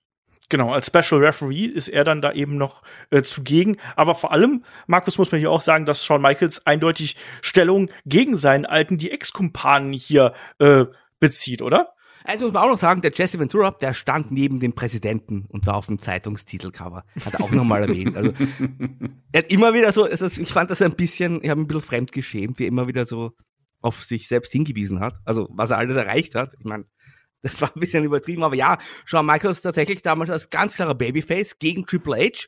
Persönlich übrigens damals Shawn Michaels auf dem absoluten Tiefpunkt, also privat, da war ja. er nicht auf der Höhe. Ich finde, das hat man ihm aber jetzt nicht unbedingt angemerkt, weil ich extra genau aufgepasst habe. Also ich fand, der, die, die Performance äh, war, war völlig in Ordnung. Und ja, er hat sich also hier gegen Triple H gestellt und hat ein Triple Threat Match dann gebuckt für diesen Abend. Undertaker, Steve Austin und Triple H und da wird es dann um den Titel, um den Platz des Nummer 1 Herausforderers gehen beim SummerSlam. Also es wurde quasi alles nochmal beim SummerSlam auf den Kopf gestellt. Ja. Genau das. Und Shawn Michaels betont auch im Interview nochmal, dass er ja eigentlich der gewesen wäre, der Triple H überhaupt erst in diese Position gebracht hat. Er sagt sowas sinngemäß wie, ähm, ich habe dich erst in diese Welt gebracht, also mach dich vom Acker, Junge. Also äh, da schon ein bisschen unter die Gürtellinie und es gibt auch ein bisschen Geschubse, deswegen ist da äh, Aggression auch durchaus da und Shawn Michaels will kämpfen, aber Jesse Ventura als Politiker weiß, man kämpft nicht mit äh, Fäusten, sondern man kämpft einfach, indem man äh, ja macht es hinterrücks oder wie? Genau das, genau das. Man nimmt jemanden, der eigentlich seinen Number One Contender Spot schon verdient hat, den nimmt man einfach ja. wieder weg und sagt hier, jetzt machen wir es anders. So. so macht man das als Politiker. Und er hat ja schon Michaels ins Ohr geflüstert. Der hatte das vorher natürlich nicht auf dem Schirm gehabt. Nee, äh, zum Glück war da wirklich ein Jesse Ventura da, der die Situation unter Kontrolle hatte. Übrigens, genau. Jesse Ventura, der neben dem Präsidenten stand und der Navy SEAL war, der wird beim SummerSlam der mächtigste Ringrichter aller Zeiten sein, hat er auch gesagt. Ja, genau das. Ähm, wir sehen Backstage, wie Stone Cold Steve Austin in der Arena ankommt. Im Anschluss gibt es äh, Werbung für ähm, die Debütausgabe von SmackDown, nicht die Pilotfolge. Wir haben ja letztens einen äh, Themenpodcast über die erste Episode von SmackDown gemacht. Das hier ist jetzt wirklich dann die äh, Debütepisode äh, im August 1999, die da auf der Matte steht. Deswegen passt das auch zeitlich, ich finde hier ganz gut, dass man da eben, das haben wir eigentlich beides ganz gut jetzt hier zusammengebracht, so zeitlich. Und der Aufbau findet jetzt hier schon statt. Die Werbung läuft, damit da auch entsprechend viele Zuschauer einschalten. Und Markus, für die WWF war äh, auch SmackDown natürlich damals eine große Nummer. Ja, ganz klar, das war auf einem äh, sogenannten Network. Das heißt, das gab es damals eben nicht im Kabelfernsehen, sondern äh, auf einem noch größeren Sender und das war auch so ein Prestige-Moment, den man da feiern konnte. Deswegen hat man es auch entsprechend gut aufgebaut. Uh, UPN übrigens damals ist der Network. Und ja, das aus heutiger Sicht muss ich sagen, äh, eine Show wäre besser gewesen, bis heute. Aber kann man halt nichts machen. Es ist halt, äh, ja, es, es gab ja natürlich auch äh, Thunder auf der WCW-Seite, da hat man ja quasi auch einen ähnlichen Weg gewählt, das ist ganz interessant aus heutiger Sicht. Und die Geschichte wiederholt sich. Äh, AEW bringt ja auch bald eine Sendung, eine zweite Sendung ähm, an den Start mit äh, Re wie heißt's? Rampage. Rampage. Ich habe das schon vergessen, ich wollte Revelation oder Revenge sagen, also all diese typischen 0815 Phrasen. Aber ja, also irgendwie, die Geschichte wiederholt sich im Wrestling, habe ich so das Gefühl. Ein bisschen, ja, das stimmt schon. Ähm, Kommt was ich, der Russo zu AW wahrscheinlich. das, das wäre ein bisschen witzig. Komm, das wäre wirklich ein bisschen witzig. Ähm, machen wir weiter äh, hier im Text. Äh, es gibt eine Vignette, Shaggy. Äh, Dilo Brown ähm, ja, trainiert hier mit Mark Henry. Mark Henry damals ja mit Gewichtsproblemen, der sollte ja ein bisschen abspecken und ist äh, außer Atem von ein bisschen Jogging und dann schickt der, ihn Dilo ja. noch mal hier auf eine extra Runde. Ja, der brauchte eine Pause erstmal, der Mark Henry, der hatte nicht die beste Kondition, ähm, aber dann kam ja ein Auto angefahren und da kam jemand niemand geringeres als Jeff Jarrett raus, der ja genau weiß, wo Dilo Brown mit Mark Henry trainiert und attackierte den dann. Das ist auch wieder so ein obskures Segment irgendwo. Das ist total merkwürdig. Naja, attackiert ihn dann und das ist dann eben der Aufbau für äh, Richtung SummerSlam. Und Jeff Jarrett steht dann auch im nächsten Match. Da trifft er auf äh, Val Venus. Und Markus, hier sind wir dann auch schon zu der Zeit, wo Jeff Jarrett so ein bisschen dieses äh, Harassment-Gimmick hat und gerade auch an Deborah sehr viel rummotzt und so ein bisschen aggro den Frauen gegenüber ist. Ja, im Gegensatz zu den Zuschauern, ich habe wieder aufs Publikum geachtet, da gab es eine Gruppe Männer in BHs, die hatten ein Schild, wo drauf stand, hey Deborah, show us yours and we show you ours. Also hat aber dann nicht geklappt. Und ja, Teddy Long als Ringrichter in dem Fall, also nicht als General Manager und ja, Jeff Jarrett gegen Val Venus. Ich habe auch zu diesem Zeitpunkt mir gedacht, so, jetzt habe ich richtig Bock auf ein Match. Wir haben jetzt sehr viele Segmente, sehr viel Promos, sehr viel die Rede, sehr viel über Navy Seals gehört und jetzt wollte ich einfach mal ein schönes Match sehen, aber das war leider auch nur sehr kurz. Ich hätte gerne mehr von Jeff Jarrett gesehen. In dem Fall war es so, dass Deborah für ein Ablenkungsmanöver sorgen wollte gegen Val Venus, hat aber nicht geklappt. Stattdessen hat sich dann der Val Venus überraschend mit der Blue Thunder Bomb gegen Jeff Jarrett durchgesetzt und der Jarrett war so sauer, dass er nachher dann natürlich, äh, ja, die Deborah, also natürlich meine ich jetzt im Hinblick auf sein Gimmick, die Deborah zu Sau gemacht hat, also beschimpft hat und ihr die, die Schuld in die Schuhe geschoben hat. Zu Recht möchte ich sagen, also nicht beschimpft, aber sie hatte natürlich hier mit diesem Eingriff nicht alles richtig gemacht, aber das war dann doch zu viel des Guten für den guten Balbinis, der ja auch nicht dafür bekannt ist, dass er den größten Respekt vor Frauen hat. Aber in dem Fall war es sogar ihm zu viel und hat er dann rettend eingegriffen. Genau, und da war dann Deborah auch gar nicht so abgeneigt und ist dann im Anschluss mit Valvines äh, abgezogen. Ja, hat einen großen Penis. Genau, fassen wir es einfach mal zusammen. What a head. Ne? Also, keine Ahnung, ganz, ganz wirre Geschichte. Das ist auch wieder so typisch Attitude. Das kann man nicht anders sagen. Also, naja, wir sind Backstage und sehen, wie Stone Cold Steve Austin am Boden ist. liegt. Bitte? Er ist eingeschlafen. Das, das sah naja, so das aus, war schon, oder? Das, das, das, ja, so sah es schon aus, aber da lag ja auch ein gebrochener ja, Zement-Betonblock neben seinem. Den wir erst später. Also ich finde, als man da so hingescrollt hat und der lag da einfach, ich dachte, hm, eingeschlafen. Ah, zu viel, zu viel. Als Promo von Jesse Ventura vielleicht. Das kann natürlich auch sein, aber als er dann, oder vielleicht ist er wirklich hingefallen, beim, die Promo gesehen, ist eingeschlafen dabei und ist gegen den Betonblock, Zementblock gefallen und der ist dabei ge gebrochen. Oder es war ein Mordversuch. Eins von beiden muss es ja gewesen sein. Genau, auf jeden Fall ist er verletzt und muss ins Krankenhaus gefahren werden. Und das bringt natürlich Shawn Michaels hier ähm, auf den Plan, der dynamisch, wie er nun mal ist, Richtung Ring joggt. deutlich dynamischer als Hulk Hogan auch, muss man dazu sagen. Und der sofort seinen alten Weggefährten hier, Hunter Hurst Hemsley, im Verdacht hat und sagt, hier, du bist doch der Schuldige. Und er sagt hier, nein, ich habe keine Ahnung, wovon du sprichst. Und Shawn Michaels sagt, ich bin der Lehrer, du bist der Schüler und ähm, du musst heute äh, hier antreten. Und ähm, das Match heute Abend ist ein Force Count Anywhere Match und es geht dann auch um die Number One Contendership. So. Ne? Und Shawn Michaels wird auch noch Special Referee. Und wir brauchen auch noch einen weiteren Gegner, weil Stone Cold Steve Austin ist ja nicht mit dabei. Deswegen nehmen wir China mit in die Runde. Und dann gibt's ja, Shaggy, einen kleinen, ja, äh, Konflikt, der nicht ganz mehr die Ex-Mitglieder, aber äh, ein Konflikt zwischen Triple H und China auf jeden Fall. Ja, aber Triple H, äh, der ist sich natürlich sicher, äh, China, die wird das nicht machen, die will das nicht, die ist eine Frau, das, das geht auch gar nicht, das stellt auch irgendwie klar, aber eine China äh, fühlte sich da schon ein bisschen so auf den, sag mal bei Frauen auch auf den Schlips getreten, ich weiß nicht, ob man das dann so sagen kann. Die war not amused über die Aussage eines Triple H und äh, kurz danach gab es ja noch äh, Diskussion. Sie hat auf jeden Fall angenommen, sie wird, äh, wird, wird dabei sein und man hat dann Backstage sich auch nochmal irgendwie auch nochmal minimal gestritten. Also das sollte vielleicht für so ein bisschen Brisanz sorgen. Ja, Genau, also das ist ja jetzt hier die Weiterführung dieses äh, Opening-Segments, also Triple H hier eindeutig in der Position des Heels, Markus, der aber immer mehr Hürden überspringen muss, damit er hier an sein Titelmatch kommt. Das finde ich eigentlich so kurios, aber eigentlich baut man ihn ja hier durch diese Geschichte eigentlich immer mehr auf, oder? Ja, aber er ist ja selber schuld. Ich meine, es war ja schon so angedeutet worden, dass er es war, der Stone Cold Steve Austin hier niedergeschlagen hat. Deswegen hat er das ja schon auch verdient, hier nochmal antreten zu müssen.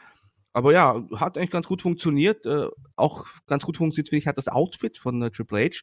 Der hatte da diese Jeans-Shorts an und hat ausgeschaut wie der Sid Vicious ein Jahr das später. Stimmt. Jetzt weiß ich, wo der Sid Vicious seinen Look her hatte. Ich weiß nicht warum, aber es ist mir aufgefallen, weil es genau gleich ausgeschaut hat.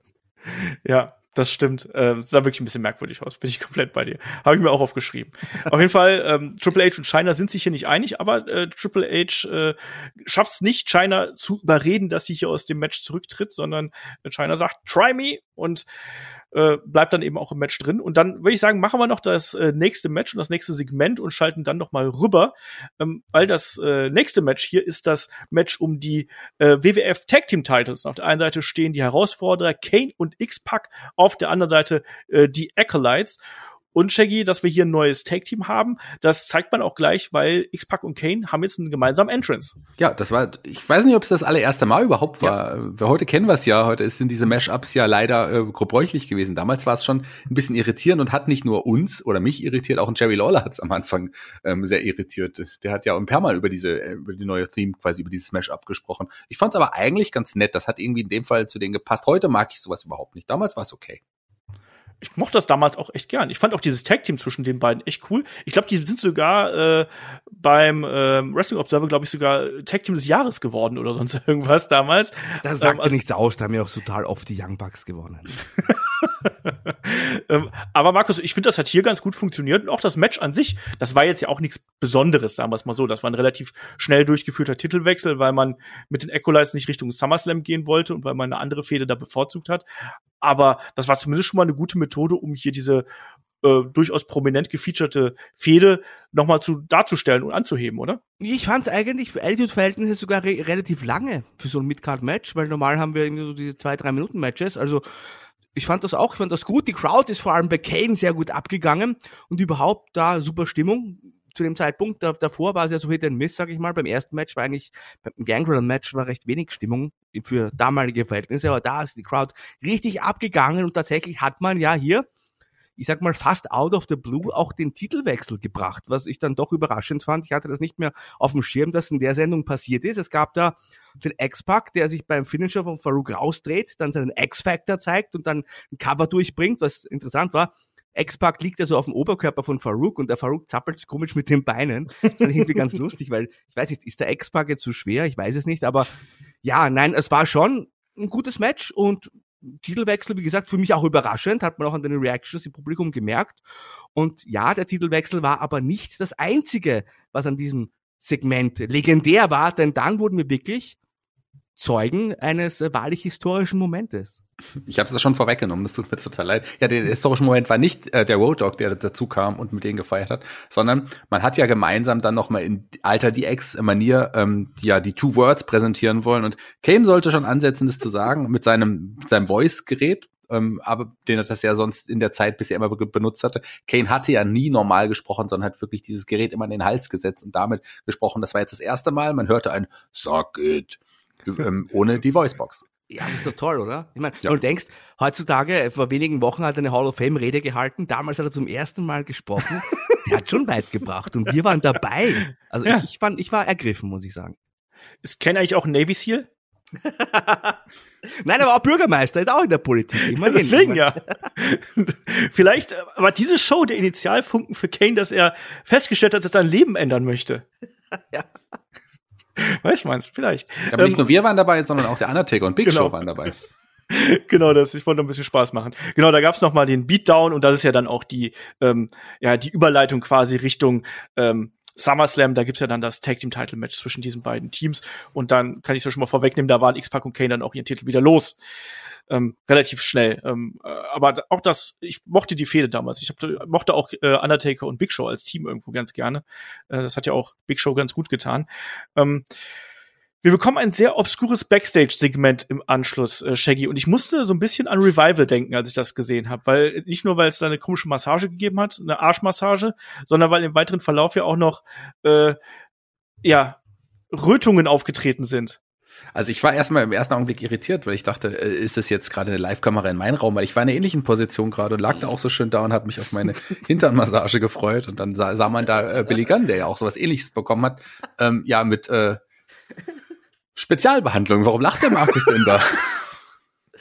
Ja, ich stelle mir das gerade vor, du guckst irgendwie Monday Night Raw und lässt dir dabei den Hintern massieren. ja, aber und dann passiert das gleiche im Fernsehen. Das ist schon irritierend.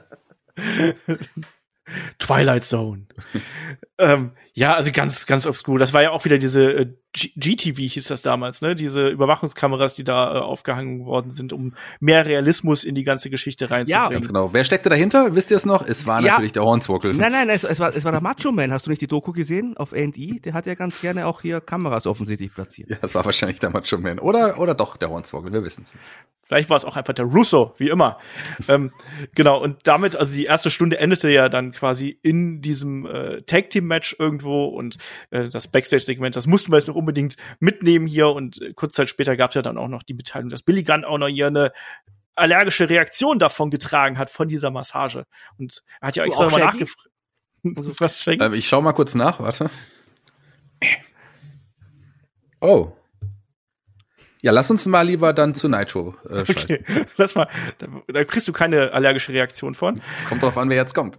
Okay, schalten wir rüber. Wir sind wieder zurück bei Nitro, werden dort begrüßt von äh, den liebenswerten Nitro Girls und vor allem danach auch im Ring von Mean Gene Okerlund und der bringt erstmal hier den Macho Man Randy Savage raus und und ich, Gorgeous George. Ja. Nee. Und nee, nee, aber nee, er hat sie doch angekündigt. Wo war ja, sie? Ach so, ja, ja. Angekündigt ja, aber sie war nicht da. Nee, ja, sie, war, sie war nicht da, sondern sie war nur per Schild da, weil ja. da war ja irgendwie ein Schild, wo drauf stand Macho for President ja. und Gorgeous George as Intern. Ne? Und wo Mean Gene doch direkt gesagt hat, hier, das würde mir gefallen. Schon wieder Politik. Also das ist unglaublich, oder? und ich sag's dir ganz ehrlich, ich habe den ersten Teil der Macho Man Promo nicht verstanden. Naja, also es ging darum, dass George, Gorgeous George ja nicht da war und da kam er zum zu so einem Zusammentreffen mit Dennis Rodman und der Macho Man hat wohl die George, Goddess George hier eingesperrt, um vor dem Rodman zu versteckt. Ich meine, hat er auch ganz gerne gemacht, offensichtlich, mit seinen äh, Frauen und hat aber angekündigt, dass die also wenn er mit dem Rodman fertig ist, dann wird Gorgeous George wieder zurückkehren. Er hat aber erstmal auch noch eine Hitliste mit vier Leuten, die wir jetzt nacheinander abarbeiten. Kevin Nash, Sid Vicious, Hollywood Hogan und Dennis Rodman. Ja, und außerdem, Rodman hat er gesagt, du hast deine Hände an George angelegt und nun werde ich dich töten. Also, interessanterweise möchte ich nur ganz kurz noch vorwegnehmen, er hatte diese Hitliste, tatsächlich hatte aber in dem Fall das Match aufgebaut mit Dennis Rodman bei Road Wild. Dazu kam es auch dann ein paar Tage später. Und danach hat der Macho Man aber nur noch zwei Auftritte bei WCW gefeiert. Also das war eigentlich schon die absolute Schlussphase überhaupt von der großen Wrestling-Karriere des Macho Man, wenn man jetzt einfach mal diese, das Trauerspiel bei TNA außen vor lässt. Das war der Macho Man ganz am Ende seiner Wrestling-Karriere. Ja, auch ein bisschen traurig. Er wirkte hier auch irgendwie sehr deplatziert in meinen Augen. Also das wirkte ganz, ganz komisch und äh, die Promo wirkte auch irgendwie, da war keine Struktur drin. Deswegen habe ich auch gemeint, ich habe das nicht verstanden, was er da wirklich jetzt erzählen wollte. Und da fehlte mir irgendwie sehr viel, was äh, ja, was, was er da mir äh, näher bringen wollte. Wir haben im späteren Verlauf noch Dennis Rodman gesehen, da kommen wir gleich drauf zu sprechen. Aber ich glaube, dann können wir hier erstmal in der Matchup-Folge weitermachen. Noch, ja. Noch ein Punkt noch zu Macho Man. Als er rausgekommen ist, hat er ja die Hände abgeklatscht. Und Stimmt. In, der Fehde bin ich mir auch gar nicht sicher, wer der jetzt Heel und Face war, weil eigentlich war ja dieser Schwarze, der Böse, ich weiß es nicht, der, der Anabolika aus den Macho Man, der war eigentlich ein Heel und ich habe das alles nicht verstanden. Der wurde auch wahnsinnig bejubelt in äh, Boise, Idaho. Ja, und Dennis Rodman ist mit Müll beworfen worden, also äh, das fand ich dann schon relativ eindeutig, wer da der Heel und Babyface gewesen Ja, ja, ist. von den Zuschauern her, aber vom ja, ja. Aufbau her meine ich jetzt einfach, weil. Nee, das war, das war überhaupt nicht klar. Ne, weil Savage ja auch mit dieser Gewalt gegen Frauen und so weiter, also das war alles ganz, ganz komisch. Ja, alles sehr merkwürdig. Ähm, Anschluss gibt's noch mal ein bisschen Werbung für Road Wild und äh, hier schaut's euch auf eurem Kabelanbieter an und so weiter und so fort. Und ähm, dann kommen wir zu dem fünften Match des Abends inzwischen schon. Ähm, da haben wir auf der einen Seite äh, Eddie Guerrero und Rey Mysterio und dann äh, auf der anderen Seite Dave Taylor und Chris Adams mal äh, im Match hier. Äh, also die guten, die guten bösen äh, Engländer gegen ja die Filthy Animals eigentlich. Und was ich hier erstmal sehr mochte zu Beginn, das ist so eine kleine Side-Note von mir persönlich, äh, war diese Abfolge von Head Scissors, die wir hier gehabt haben, wo, äh, wo Dave Taylor diese europäischen Kopfscheren gesprungen ist, wo man er mit den Unterschenkeln zugreift und Eddie Guerrero dann im Konter die wirklich mexikanischen Hurricane Runners hier gesprungen ist. Das fand ich sehr schön. Ähm, ansonsten war das natürlich ein Aufbaumatch für äh, Eddie und Ray hier, die mega over gewesen sind und die anderen waren halt eben die bösen Briten, die hier äh, stunk gemacht haben, oder Shaggy? Ja, wobei Chris Adams ja in der Regel eigentlich nicht als Ziel aufgetreten ist, aber der war, man brauchte einen bösen Engländer. Äh, ich meine, Chris Adams, äh, das ist ja auch wirklich eine Wrestling-Legende gewesen. Gerade ja. Markus als äh, ja, ähm, World Class Championship Wrestling Anhänger, ähm, äh, glaube ich, großer Chris Adams Fan. Und hier an der Seite von Dave Taylor, also die beiden äh, britischen Veteranen gegen Rey Mysterio, der gerade aus dem Gefängnis entlassen worden ist und ja, ja, oder? ich dachte auch, der, der hat ja New Jack verkleidet oder so und mit der Glatze und ohne Maske, was man auch erwähnen sollte, wer es nicht gesehen hat, ja. was die meisten äh, von euch ja sein werden. Also Rey Mysterio ohne Maske mit Gefängnisoutfit, das war auch gewöhnungsbedürftig. Dave Taylor übrigens auch ein hervorragender Wrestler und ein sehr korrekter Dude, kann tolle, tolle Geschichten erzählen. Ist mir da in Hannover aufgefallen kürzlich, also kürzlich auch schon wieder, durch Corona hat sich ja die Zeit so, ist so stehen geblieben. Ähm, prinzipiell vier gute Wrestler, ich muss aber ganz ehrlich sagen, Chris Adams damals nicht mehr auf der Höhe des Geschehens, hat ja auch sehr viele Drogenprobleme und ich finde, gerade zwischen Ray und Adams war das Timing hier, mhm. hat oft nicht funktioniert. Gerade ja. von Adams Seite.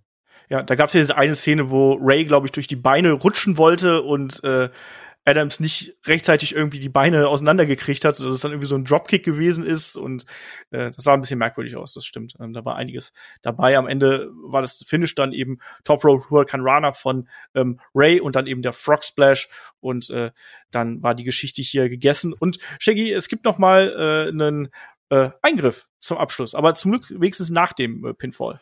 Ja, äh, Deadpool, wir haben sie ja schon am Anfang der Show auch nochmal gesehen, die kam hier nochmal und aber blieben da nicht lange alleine, denn noch jemand kam zur Hilfe, Kidman, ähm, der ja auch äh, ja freundschaftlich verbunden ähm, war zu dem Zeitpunkt auch schon mit mit ähm, dem Gefängnis ähm, Way und und Eddie Guerrero kam denen nochmal zur Hilfe und das sollte ja auch nochmal ein Aufbau letzten Endes sein, dann auch für ähm, Road Wild. Frisch aus dem Jugendknast. Aus dem Kinderknast, glaube ich, ja, eher, wenn man ihn so genau. gesehen hat. ja, genau, da war es eben der Aufbau. Äh, Kidman hat dann eben den Save gemacht im Nachgang und ähm, da formt sich dann eben schon äh, hier eine, eine weitere Gruppierung. Das äh, soll sich dann auch im weiteren Verlauf noch weiter fortsetzen, weil im nächsten Match sehr viel, sehr viele Matches bei äh, Nitro auch, muss man ganz klar sagen. Also auch im Vergleich zu Raw, äh, der Wrestling-Anteil gefühlt ein ganzes Stückchen größer. Und äh, nächstes Match ist der Kampf zwischen Kidman und Disco Inferno. Und da wusste ich am Anfang auch nicht genau, wer ist jetzt hier eigentlich Babyface und wer ist hier. Das wurde dann relativ schnell klar gemacht, weil Disco auch over ist, einfach durch die Musik und durch das Tanzen und so.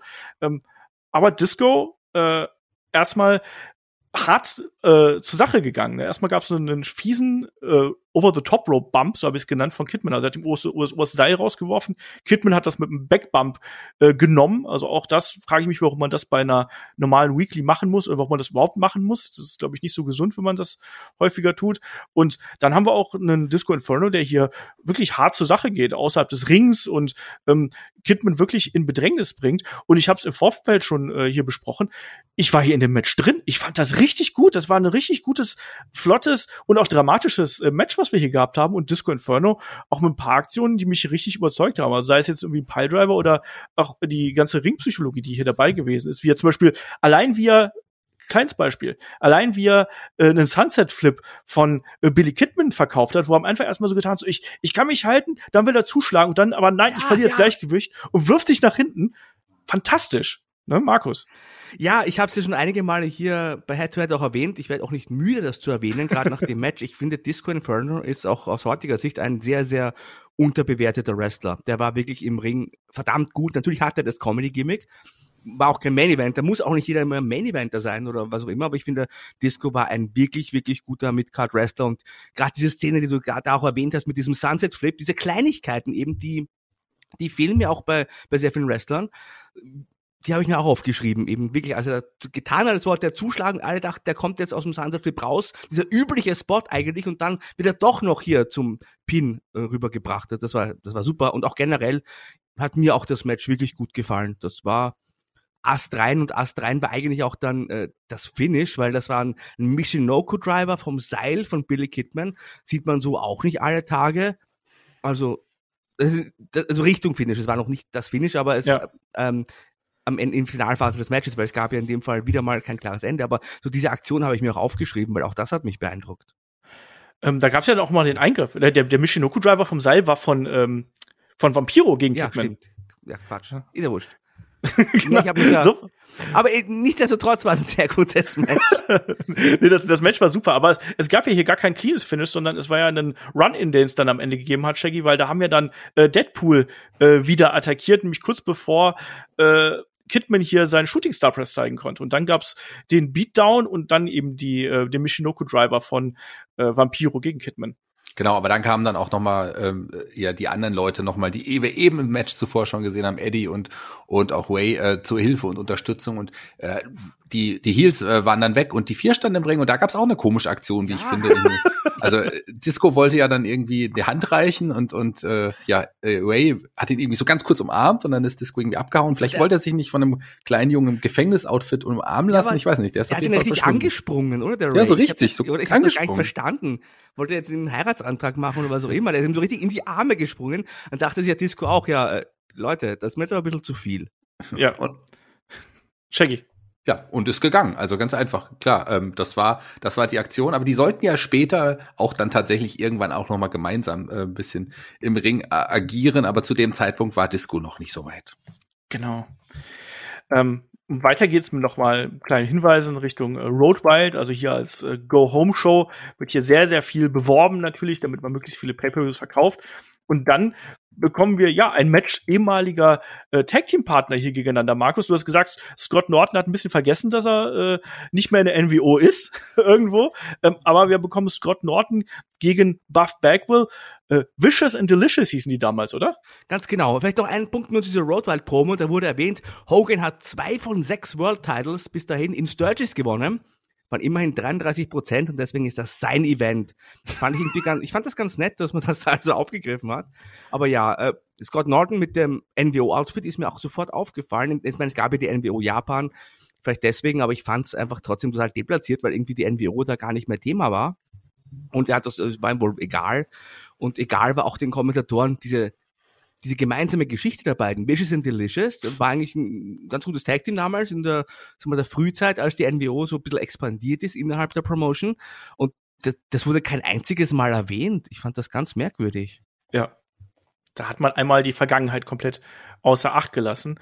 Aber was da natürlich auch kurios gewesen ist, dass Norton auch ohne Musik rausgekommen ist. Also und ohne Bock, einfach nur so. Dachte ich zuerst, oder? Er hat so einen total teilnahmslosen Blick hat er irgendwie aufgesetzt. Norton eigentlich auch ein, eigentlich auch ein geiler Wrestler, also fand ich auch immer, hat er schon was hergemacht und war irgendwie so ein, so ein Wrestler der alten Schule, aber der hat bei dieser Entrance für mich so ein bisschen so gewirkt, so, jetzt spule ich mein Matchup und jetzt gehen, dann gehe ich hoffentlich bald wieder. Ja, so hat sich's angefühlt.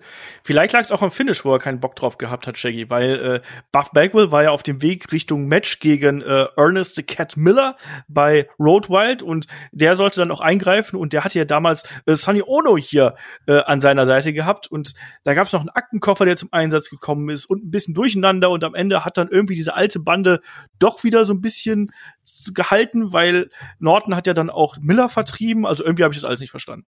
Ja, und es gab ja auch noch den, den Blockbuster mit Sani Ono. Sani Ono ja. vielleicht der bekannteste Japaner, der je im Wrestling-Business aktiv war, oder wollte ich mir da widersprechen? Der hat ja wirklich auch alle Japaner gemanagt, die es damals überhaupt auf der Welt gab. Das war der Manager der Japaner. Einfach schön, Sani Ono mal wieder zu sehen. Also von dem würde ich mir auch einen Gebrauchtwagen kaufen. Der, der hat selbst die Japaner gemanagt, die keine Japaner waren. Genau. Gebrauchtwagen ist gut, weil äh, Sani Ono war ja früher ein Geschäftspartner von Bischof und so ist er auch ins Wrestling gekommen. Genau. Die haben ja damals diese Karatekämpfer quasi verkauft oder versucht zu verkaufen und da wirst du wahrscheinlich dann auch damals schwach, oder wärst du schwach geworden, wenn der Sani Ono einen kleinen Karatekämpfer verkauft hätte. Ich habe aber tatsächlich, also vielleicht wisst ihr das, das Ende auch nicht verstanden, weil, also es kam mir dann der Cat und der Scott Norton hat der Cat mit einer Clothesline niedergestreckt und dann hat der Ringrichter abgebrochen und Buff Bagwell zum Sieger ernannt und ich habe das nicht verstanden. Der Norton war sauer, der Buff hat sich total gefreut, hat irgendwie in, in, also in Richtung Backstage war auch gesagt, ich bin doch immer der Geilste, hey Leute. Und ich fand das total komisch. Das hat ganz merkwürdig. Ja, es hat von vorne bis hinten keinen Sinn ergeben, was hier passiert ist. Und also auch äh, als jemand, der jetzt da eingeschaltet hätte, du hättest das von vorne bis hinten einfach nicht kapiert. Das ist äh, kein gutes Storytelling, was wir hier gesehen haben. Und äh, die Charaktere wurden nicht vernünftig dargestellt. Und Buff Bagwell war hier auch schon unerträglich, oder? Also ich fand ihn hier so drüber. Das, das fand ich absolut grauenvoll. Aber naja äh, Roadwild muss ja irgendwie aufgebaut werden. Ähm, wir bekommen nochmal die Nitro Girls als kleinen Trenner und äh, nochmal ein Hinweis auf Roadwild, weil da treffen ja die wieder formierten Harlem Heat auf die Triad, also um die Tag Team Titles. Und das ist dann auch gleich der Hinweis für das nächste Match. Ähm, Canyon trifft auf Booker T. Und ja, Markus, die Triad, muss man vielleicht nochmal erklären, wer war denn das damals? Weil die geben ja hier auch erstmal zu Beginn eine Promo und da ist gerade ein Bam Bam Bigelow jemand, den man in der Position vielleicht gar nicht so im Kopf hatte. Ja, genau, die Jersey Triad haben sie da mit vollem Namen geheißen. Es waren eben äh, DDP und sein äh, Kumpel Chris Canyon und dann hat man einfach quasi den, den Bam Bam Bigelow noch reingepackt, der von der ECW Richtung WCW gewechselt ist und hat man einfach so ein Stable präsentiert, der, der irgendwie, die hatten ja nichts Einheitliches, die waren halt irgendwie so drei Dudes, die sich zusammenge die zusammengekommen sind und irgendwie plötzlich aus New Jersey waren, was ja vorher auch nicht da war. Also, denn Bam Bam kommt aus New Jersey, von Asbury Park, aber irgendwie DDP und Canyon wurden jetzt irgendwie da nie so groß verkauft, aber hat das halt probiert und war eigentlich auch, es war okay, finde ich, hat mich damals auch nicht gestört. Ähm, was mich ein bisschen mehr gestört hat, war vielleicht in dem Fall im, im Publikum. Ich meine, es ist eine lange Show und einem ist da, glaube ich, so heiß geworden. Der hat sich den Oberteil inzwischen ausgezogen. und ich, ich das war so ein richtig, ich weiß es nicht. So wie, direkt aus dem Trailerpark, darf man das sagen? Ja, das darf man sagen. Da ist mir total negativ aufgefallen bei dieser Promo, die DDP ja zu Beginn des Matches gehalten hat. Und da ging es einfach nur darum, dass sie gesagt hat, Benoit, ich nehme deine Herausforderung an. Also da gab es ja eben, wir haben ja gesagt, Benoit neuer US-Champion, da gab es den Eingriff und da hat man quasi an einem Abend zwei Dinge in Gang gebracht. Titelwechsel und dann gleich die nächste Geschichte für Benoit, weil man ja auch nicht mehr so viel Zeit hatte Richtung Road Wild. Genau, und dann hat man eben hier noch ein paar schlechte Witze gemacht, Shaggy. Das ist ja eigentlich so deine Aufgabe. Naja, fandst du, dass das schlechte Witze waren? Ich, ich, so, das hat doch irgendwie auch zu denen irgendwie letzten Endes gepasst. Ich kenne ja jemand, der leider auch ein tragisches Ende hatte, ja. äh, muss man ja, äh, muss man ja sagen. Das war schon ein Wrestler mit Talent. Ähm, auch. Ja. Ja, genau, beide, genau, du hast vollkommen recht, beide natürlich eine, eine, tragische, tragische Geschichte genommen. Aber ich mochte die Zeit tatsächlich, ich mochte die Triad so ein bisschen. Ich finde, die haben sogar äh, relativ gut äh, funktioniert. Also ich, ich, ich hab, musste immer so ein bisschen an, an äh, Triple Threat denken von ECW, gerade weil Bam Bam sicherlich auch mit dabei war. Aber irgendwie hatte das trotzdem, ich, ich mochte Canyon sehr, weil ich fand, das war ein sehr äh, unterschätzter Wrestler auch. Ja, ja. Sicherlich nicht das größte Charisma, aber der war schon wirklich im Ringen guter. Also ich fand die gut damals. Und äh, hier war, wurde ja mit dem Match auch die Geschichte mit Harlem Heat aufgebaut, auch nochmals für World Wild. Genau. Ja, ich fand Bam Bang in dieser äh, ich bin ich ich ich hau hier den den Gag raus irgendwie und wir alle sprechen gemeinsam ins Mikro. In dieser Rolle sieht man ihn irgendwie nicht oft. In dieser Rolle kennt man ihn auch gar nicht so, sondern man sieht immer dieses äh, ja dieses Monster irgendwie, was dann in dem feuerfarbenen Anzug irgendwie durch die Gegend fliegt und äh, seine Gegner zerstört, dass er dann hier auch so ein bisschen Comedy macht quasi, um seine Gegner zu verhöhnen. Das hat man da ja eher seltener gehabt. Also das hat man nicht so im Kopf, so meinte ich das. Ähm, ansonsten hast du natürlich vollkommen recht, das ist Aufbau hier. Und ähm, eigentlich sind Canyon und Booker auch natürlich in der Lage, hier ein richtig gutes Match zu ziehen. Das war hier aber gar nicht gewollt, sondern am Anfang sind die, ist die Triad rausgeschickt worden. Aus irgendwelchen Gründen durfte Stevie Ray natürlich bleiben. Der hat dann auch die erste beste Chance genutzt um ähm, Canyon äh, draußen zu attackieren. Es gab im späteren Verlauf noch einen ähm, Rev-Bump, dann war die Triad wieder zurück, dann gab es einen Belt-Shot äh, gegen Booker T und im Abschluss einen Flatline und Three-Count. Also Markus, die hat man auch fast schon ein bisschen übertrieben mit den kreativen Freiheiten, die man sich so nehmen könnte, oder? Ja, in Richtung des pay fand ich das völlig in Ordnung tatsächlich, dass man hier kein klares Finish gebracht hat. Ich meine, es gab immer einen Cover und keinen Abbruch. Das ist halt, es ist halt, gab halt sehr viele Eingriffe. Gut, das wurde später dann nochmal auf die Spitze getrieben im Jahr 2000. Aber ich finde, es hat in dem Zusammenhang, hat mich das gar nicht so gestört, an diesem Abend generell. Okay. Dann lassen wir es so stehen. Steggy, möchtest du noch was dazu sagen? Ähm, nö, nicht unbedingt, außer dass ich irgendwie noch mal sagen muss, ähm, who's better than Canyon? Everybody. ähm, dann machen wir noch das letzte Segment hier noch und dann heben wir uns den Main Event dann für später auf und machen dann erstmal äh, noch Raw zu Ende. Ähm, wir haben bekommen ein weiteres Interviewsegment, Mean Gene im Ring mit Dennis Rodman und ähm, was mir hier aufgefallen ist, dass Dennis Rodman hier zu der NWO-Musik in den Ring kommt. War das eingespielt? Ich vermute, das ist das WWE Network gewesen, ja. weil er hat zur damaligen Zeit, glaube ich, Voodoo Child benutzt und an denen hat ja die WWF oder WWE keine Rechte mehr. Genau, er ist mit Hogan's Song Voodoo Child, das war genau. ja der, der Song, der Hogan auch damals benutzt. Mit dem ist er damals wohl zum Ring gekommen. Ich war auch verwundert, habe dann nochmal nachgegoogelt, das war auf jeden Fall Voodoo Child ähm, von, von Jimi Hendrix, äh, der eigentlich damals begleitet. Das hat man auch so ein bisschen an der Körperhaltung auch äh, gesehen. Und das, was Markus vorhin bei Macho Man gefehlt hat, das bunte, äh, das bunte, normale Macho Man Outfit, das hat ja Dennis Rodman hier eigentlich mehr oder weniger getragen. Dennis Rodman kam auch direkt aus den 70ern, oder? Der kam so ein bisschen so aus wie aus Chef ja. oder sowas. Aus den 70ern war ja auch das, was er gesagt hat, muss man sagen. er hat gesagt, irgendwie, Gorgeous George möchte mit mir zusammen sein, so wie alle Ladies und ich werde George zu meiner Bitch machen und so. Also diese Feder, ja, da haben wir eigentlich, da haben wir zwei, wie soll ich sagen, zwei Männer, die Frauen furchtbar behandeln gegeneinander. Wem soll man denn da die Daumen drücken?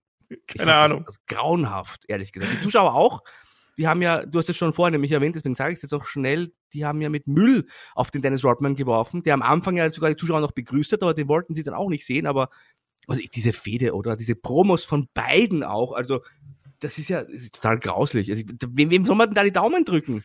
Keinem. Kannst du dem Zuschauer die Daumen drücken, dass es schnell vorbei ist im Endeffekt. Also ich, ich habe mich auch, weil ich beide waren absolut unsympathisch. Die Story ist uninteressant und die Motive dahinter sind äh, grauenvoll einfach. Also ich könnte ich habe da auch nur vorgesessen, habe im Kopf geschüttelt. Und der Macho Man ist ja jemand, der emotionale Geschichten erzählen konnte äh, und und so. Also ganz schlimm. Und, und Dennis Rodman, der sich auch noch hier dann verhaspelt hat, irgendwie, da wo dann den, den guten Randy dann auch Randall genannt hat und dann sagt irgendwie, ach, wie auch immer dieser Macho Man, äh, dieses Macho Man Arschloch heißt oder sonst irgendwas, hm. ich hol mir die und dann mache ich die zu meiner Schlampe. Also, so wie ein Face eigentlich auch spricht, gell? Also Face, genau. wie er dargestellt werden sollte. Und das Coole war ja, der coole Face, der coole Dennis Wharton ist ja am Ende auch noch einfach mal weggelaufen, genau. weggerannt, als der Macho Man zum Ring kam. Also ja. so präsentiert man einen guten Face. Ich weiß es auch nicht. Und das war dann äh, das, ja, der das Co-Main-Event-Segment, ehe wir dann zu dem Six-Man-Tag zwischen äh, Kevin Nash, Sid, Rick Steiner auf der einen Seite und Hulk Hogan, Sting und Goldberg auf der anderen Seite kommen. Aber ich würde sagen, bevor wir hier die Sahnehaube auf dieser Ausgabe von Nitro äh, verspeisen, springen wir nochmal zurück zu Raw und äh, beenden da äh, die Show, weil da waren wir ja äh, am Ende der ersten Stunde angekommen und es geht weiter mit Highlights nach der Arschmassage. Da kommt das nächste Match und das ist was äh, für Shaggy eigentlich. Ne? Da haben wir zum einen Joey Apps von der Mean Street Posse. Wir wissen, Shaggy ist ja auch ein heimliches Mitglied der Mean Street Posse gewesen, Ja, also ja. zumindest was die Auswahl seiner Polunder hab ich auch angeht. aufgeschrieben. Also ich war auch ein Fan der Mean Street Posse. Ich Das mochte die sehr. Und Joey Epps, der natürlich auch einzige wirkliche Wrestler der Mean Street Posse äh, letzten Endes, der auch noch übrig war. Wir wissen, dass ein Test hat im Vorfeld die anderen beiden, ähm, Pete Gas und äh, Rodney. Rodney. Rodney, nicht Rodney Max, das war nur Rodney. Der hatte nur einen Vornamen. Der einzige, der konnte sich nur einen Vornamen leisten, die bevor das Madonna. Reichenhause kam. Ähm, die hat er vorher schon mal auseinandergenommen gehabt ähm, und die waren aktuell verletzt und äh, Shane McMahon begleitete hier auch Joey Apps mitzubringen. Übrigens hat er auch mitkommentiert, das war auch nicht unbedingt gut. Aber der Partner von, von Joey Apps ist natürlich eine Wrestling-Legende. Jemand, der nicht nur am Mic unglaublich gut ist, sondern auch im Ring immer noch zu einer der größten zählt. Ich weiß nicht, ist er schon in der Hall of Fame? Auf jeden Fall zukünftiger, wahrscheinlich auch Main Eventer der Hall of Fame Aufnahme. Der, ähm, ja, Kämpfer schlechthin, äh, Steve Blackman. Es war wunderschön. Wunderschön, wie du es gesagt hast, Shaggy. Ja, also wir haben jetzt quasi zwei Fäden, die miteinander so ein bisschen äh, Ja. über Kreuz geführt werden, um das so ein bisschen seriöser aufzubereiten. Auf der einen Seite Test gegen Shane McMahon und die Mean Street Posse, auf der anderen Seite eben die MMA-Kämpfer Steve Blackman und Ken Shamrock und das manifestiert sich dann hier auch äh, im Match. Es ist ziemlich chaotisch. Shamrock und Blackman brawlen viel draußen. Test äh, nimmt äh, Joey Erbs auseinander und am Ende bricht er ihm dann eben den Knöchel, um das mal so äh, ganz runterzubrechen. Also Markus, das hier ist eine schnelle Nummer, oder? Ja, es gab in diesem Match genau einen Mann mit Charisma, das war Ken Shamrock. Und ich lese einfach mal jetzt Wort für Wort aus meinen Notizen vor. Mean Street Posse immer so gekleidet wie Shaggy. Schnösel, Rufzeichen. Und das war das, das Gimmick von denen. Und ich, äh, das lese ich vielleicht auch noch vor. Äh, das Match ist mir völlig wurscht. Also wirklich, ich war da überhaupt nicht. Also Ken Shamrock fand ich geil. Bin noch immer, ist ein unglaublich krasser Typ eigentlich, der so hohe Intensität auch ausstrahlt und Glaubwürdigkeit, aber irgendwie dieses Match, das war mir also sowas von wurscht zu diesem Zeitpunkt, weil die, die wir alle, alle anderen keine Ausstrahlung und irgendwie der Test, der sich da irgendwie durchkämpft gegen Shane und seine Jungs und einen nach dem anderen aus dem Rennen nimmt. Also der hat ja von der Minstrel Posse einen nach dem anderen verletzt bis zu diesem Match eben und dann war nur noch der Shane übrig. Das hat er alles gemacht für seinen Stephanie, weil der Shane wollte nicht, dass der Test die Stephanie heiratet. Ja, rückblickend betrachtet muss man auch sagen, das war es ja für Test auch nicht wert, weil die Stephanie hat sich ja dann eh einen anderen gesucht. Genau. Bin übrigens ganz deiner Meinung, Markus, wenn ich ehrlich bin. Natürlich Ken Shamrock der Einzige, der wirklich Charisma hat von den, von den Vieren. Ich glaube, dass aber Olaf, der war ja, äh, hatte ja im Test so ein bisschen was gesehen. Das hat er mir aber auch noch nie genau richtig erklären können, was er eigentlich im Test gesehen hat. Ich fand den äh, durchaus cool damals. Also ich fand es vor allem beeindruckend, dass der als so ein großer Mann so einen Elbow springen konnte. Das war so eine Wow. Aktion, die ich äh, gut fand. Das war vielleicht nur eine Aktion, aber ich war damals leicht zu beeindrucken. Ja, auch Olaf war ja auch Crush-Fan, das darf man auch nicht Genau. vergessen. Ja, Crush hatte wenigstens diesen legendären Fokuhila. Test hatte gar nichts. Doch, der Ja, hat sp- rein später mit Kelly Kelly bei ECW hatte man noch mal was probiert. Das war, das war deutlich interessanter als das, was man hier gemacht hat. Aber ich finde, der hat einfach null Ausstrahlung gehabt. Der hat immer nur einen Look gehabt, aber äh, ich weiß nicht. Also fast, also wenn der Steve Blackman nicht in dem Match gewesen wäre, dann wäre Test der Mann mit der geringsten Ausstrahlung gewesen. Das stimmt, er hat ja dann, um hier weiterzumachen, also er hat dann eben auch Joey Erbs ausge, ausgeschaltet. Wir bekommen dann noch mal diesen Backstage-Skit, wo äh, Billy Gunn sich bei seiner Masseuse beschwert, was denn mit seinem Hintern los wäre. Es gibt noch mal einen kleineren äh, Werberückblick hier irgendwo. Und dann gibt's auch noch mal, um äh, zu den legendären Promos zu kommen, äh, gibt Test hier noch mal eine Promo von sich. Da merkt man dann schon, dass so Reden nicht unbedingt seine absolute Stärke ist. Der war ja auch damals noch sehr grün, muss man dazu sagen, aber ja, ne, es war nicht so geil. Aber noch viel besser, Markus, Ja. ist das Interviewsegment von Shane, äh, von Steve Blackman natürlich. Ich habe mir schon mehrmals über Steve Blackman hier geäußert in Head to Head. Für mich ja der, der furchtbarste Wrestler mit der wenigsten Ausstrahlung, der jemals, äh, der jemals auf der ganzen Welt in einen Ring gestiegen ist. Also kein, Na. kein Mensch auf der Welt hat eine geringere Ausstrahlung als Steve Blackman. Der hat hier eine Promo gehalten, also bei Michael Cole und wollte wohl ein Weapons-Match haben, hat aber irgendwie genuschelt und hat auch nicht in die Kamera geblickt. Vielleicht dachte er auch, das ist die Generalprobe, ich weiß es nicht, aber ganz merkwürdig und Ich weiß, ich habe ich hab auch hier nur LOL geschrieben tatsächlich. Also das war eine ganz, Also ganz wirklich- komische Situation. Wirklich seltsame Promo. Er hat äh, das äh, Lions Dan Match, was ja anstehen sollte, ähm, ähm, an, also gehypt quasi oder ja, er hat es nicht gehypt. Er wollte es hypen. Aber Shaggy, ganz ehrlich, du hast mir mehrmals widersprochen, als ich über Steve Blackman hier mich geäußert habe. Also ich mochte Steve Blackman damals sehr. Ich mochte Steve Blackman damals wirklich Der sehr. eine mochte Test, der andere mochte Blackman. Was ist mit euch los? Und ich mag ihn immer noch heutzutage. Ich weiß, dass er nicht viel Charisma hat und ich weiß, dass er im Ring auch jetzt letzten Endes auch vielleicht nicht der Beste war, aber ähm, ich, ich mochte gerade auch so diese Head Cheese Zeit, weil er dann auch irgendwie so mit diesem Käsekopf, ähm, was ja auch gar nicht zu ihm gepasst hat, äh, da auch äh, ja äh, malträtiert wurde von einem Al Snow. Ich, ich mochte Steve Blackman schon. Der hat, den fand ich cool. Der hatte irgendwie was Besonderes, weil der einfach so seltsam war irgendwie. Ich kann es nicht Ja. erklären. Ja, socially awkward und so. Äh, so ein bisschen merkwürdig war schon. Er wollte ja hier, äh, also Sham Shamrock wollte ja einen äh, Lionsdale-Match haben. Das war ja so ein bisschen diese Cage-Variante von äh, WWF damals. Und dann hat er gesagt, gut, wenn der hier seinen Cage bekommt, dann will ich einen Cage mit Waffen haben. So, zack, bumm. Und das war dann die äh, Geschichte daraus. Und ja, Promo war halt nicht besonders toll, aber ist vielleicht auch was, womit man jetzt gar nicht so lange drüber reden muss. Und vielleicht kommen wir da lieber zu einer anderen Promo, die äh, aus heutiger Sicht äh, legendär ist und damals auch große Wellen geschlagen hat und letztlich auch der Grund ist, weshalb der Shaggy äh, überhaupt dieses Datum gewählt hat. Wir sehen, wie The Rock zum Ring kommt. der Ah, will nicht- eigentlich War das nicht die, die, die Blackman-Promo? Ach so. Ja, das, Ich dachte, Beides. das wäre- die Beides. Mystery Posse war es eigentlich. Die war ja, es war, es war äh, zum Teil die Steve Blackman Promo, aber zum Teil war es natürlich das, was jetzt kommen sollte, der Countdown ähm, ähm, to the Millennium, das ja wirklich äh, über Wochen, über Monate sogar auch, äh, ich weiß gar nicht mehr, wie lange das lief. Das lief gefühlt damals sehr, sehr lange. Man war verwundert, der, man wusste, am Ende des Jahres ist ja das neue Millennium und es gibt ja möglicherweise Computerprobleme und so weiter. Ähm, Y2K äh, war bekannt, die als als Fachbegriff, aber dieses Millennium, äh, dieser Millennium Countdown, der lief schon im August aus und da war man doch ein bisschen verwundert und gespannt, was passieren sollte.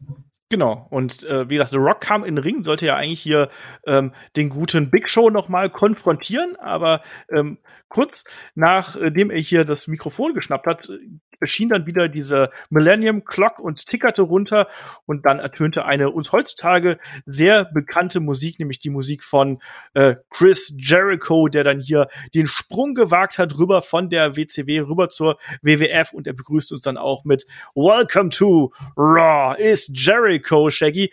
Und ja, es gibt erstmal hier die Vorstellung und dann eben dieses legendäre Segment, wo auch The Rock ein bisschen über Chris Jericho drüber rockt, um es mal so zu sagen. Ja, klar hat man hier dann am Ende Jericho vielleicht nicht unbedingt richtig gut aussehen lassen, aber ähm, wenn es schon mal eine Promo, Jericho hat, finde ich, schon in seiner Promo auch total überzeugt und hatte ja auch die Massen dahinter sich. Vielleicht wusste wirklich nicht jeder, wer er war, aber das, als dann wirklich Jericho auf dem Titantron damals äh, stand, gab es doch schon einen Riesenpop. Also das war schon ein großer Moment. Es haben ja viele auch damit gerechnet, dass es Jericho ist oder wie er dann ab sofort sich auch genannt hat, nicht nur Welcome äh, to aus Jericho, sondern das White 2J war ja dann auch geboren. Ich fand es super und ähm, ich mochte die Promo sehr, ich mochte auch das Zusammenspiel der beiden auf jeden Fall. Jericho brauchte dann ein bisschen, bis er wirklich angekommen ist, aber er hat dann auch funktioniert.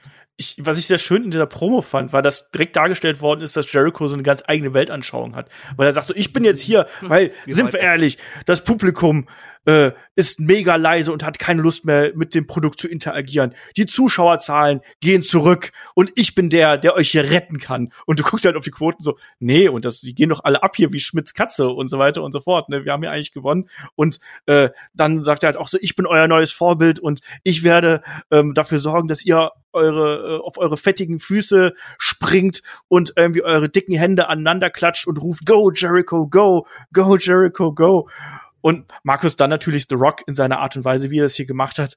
Ähm, ich fand's, ich, also ich finde es immer noch ein bisschen schwierig, muss ich sagen. Mir macht das Spaß, aber ich glaube, dass äh, The Rock eben, weil er eben so ist wie The Rock, äh, auf der einen Seite ist es eine riesengroße Bühne für Jericho, auf der anderen Seite steht er halt auch irgendwie so ein bisschen doof da, aber das ist trotzdem ein geiler Moment, wie Chris Jericho hier aufschlägt.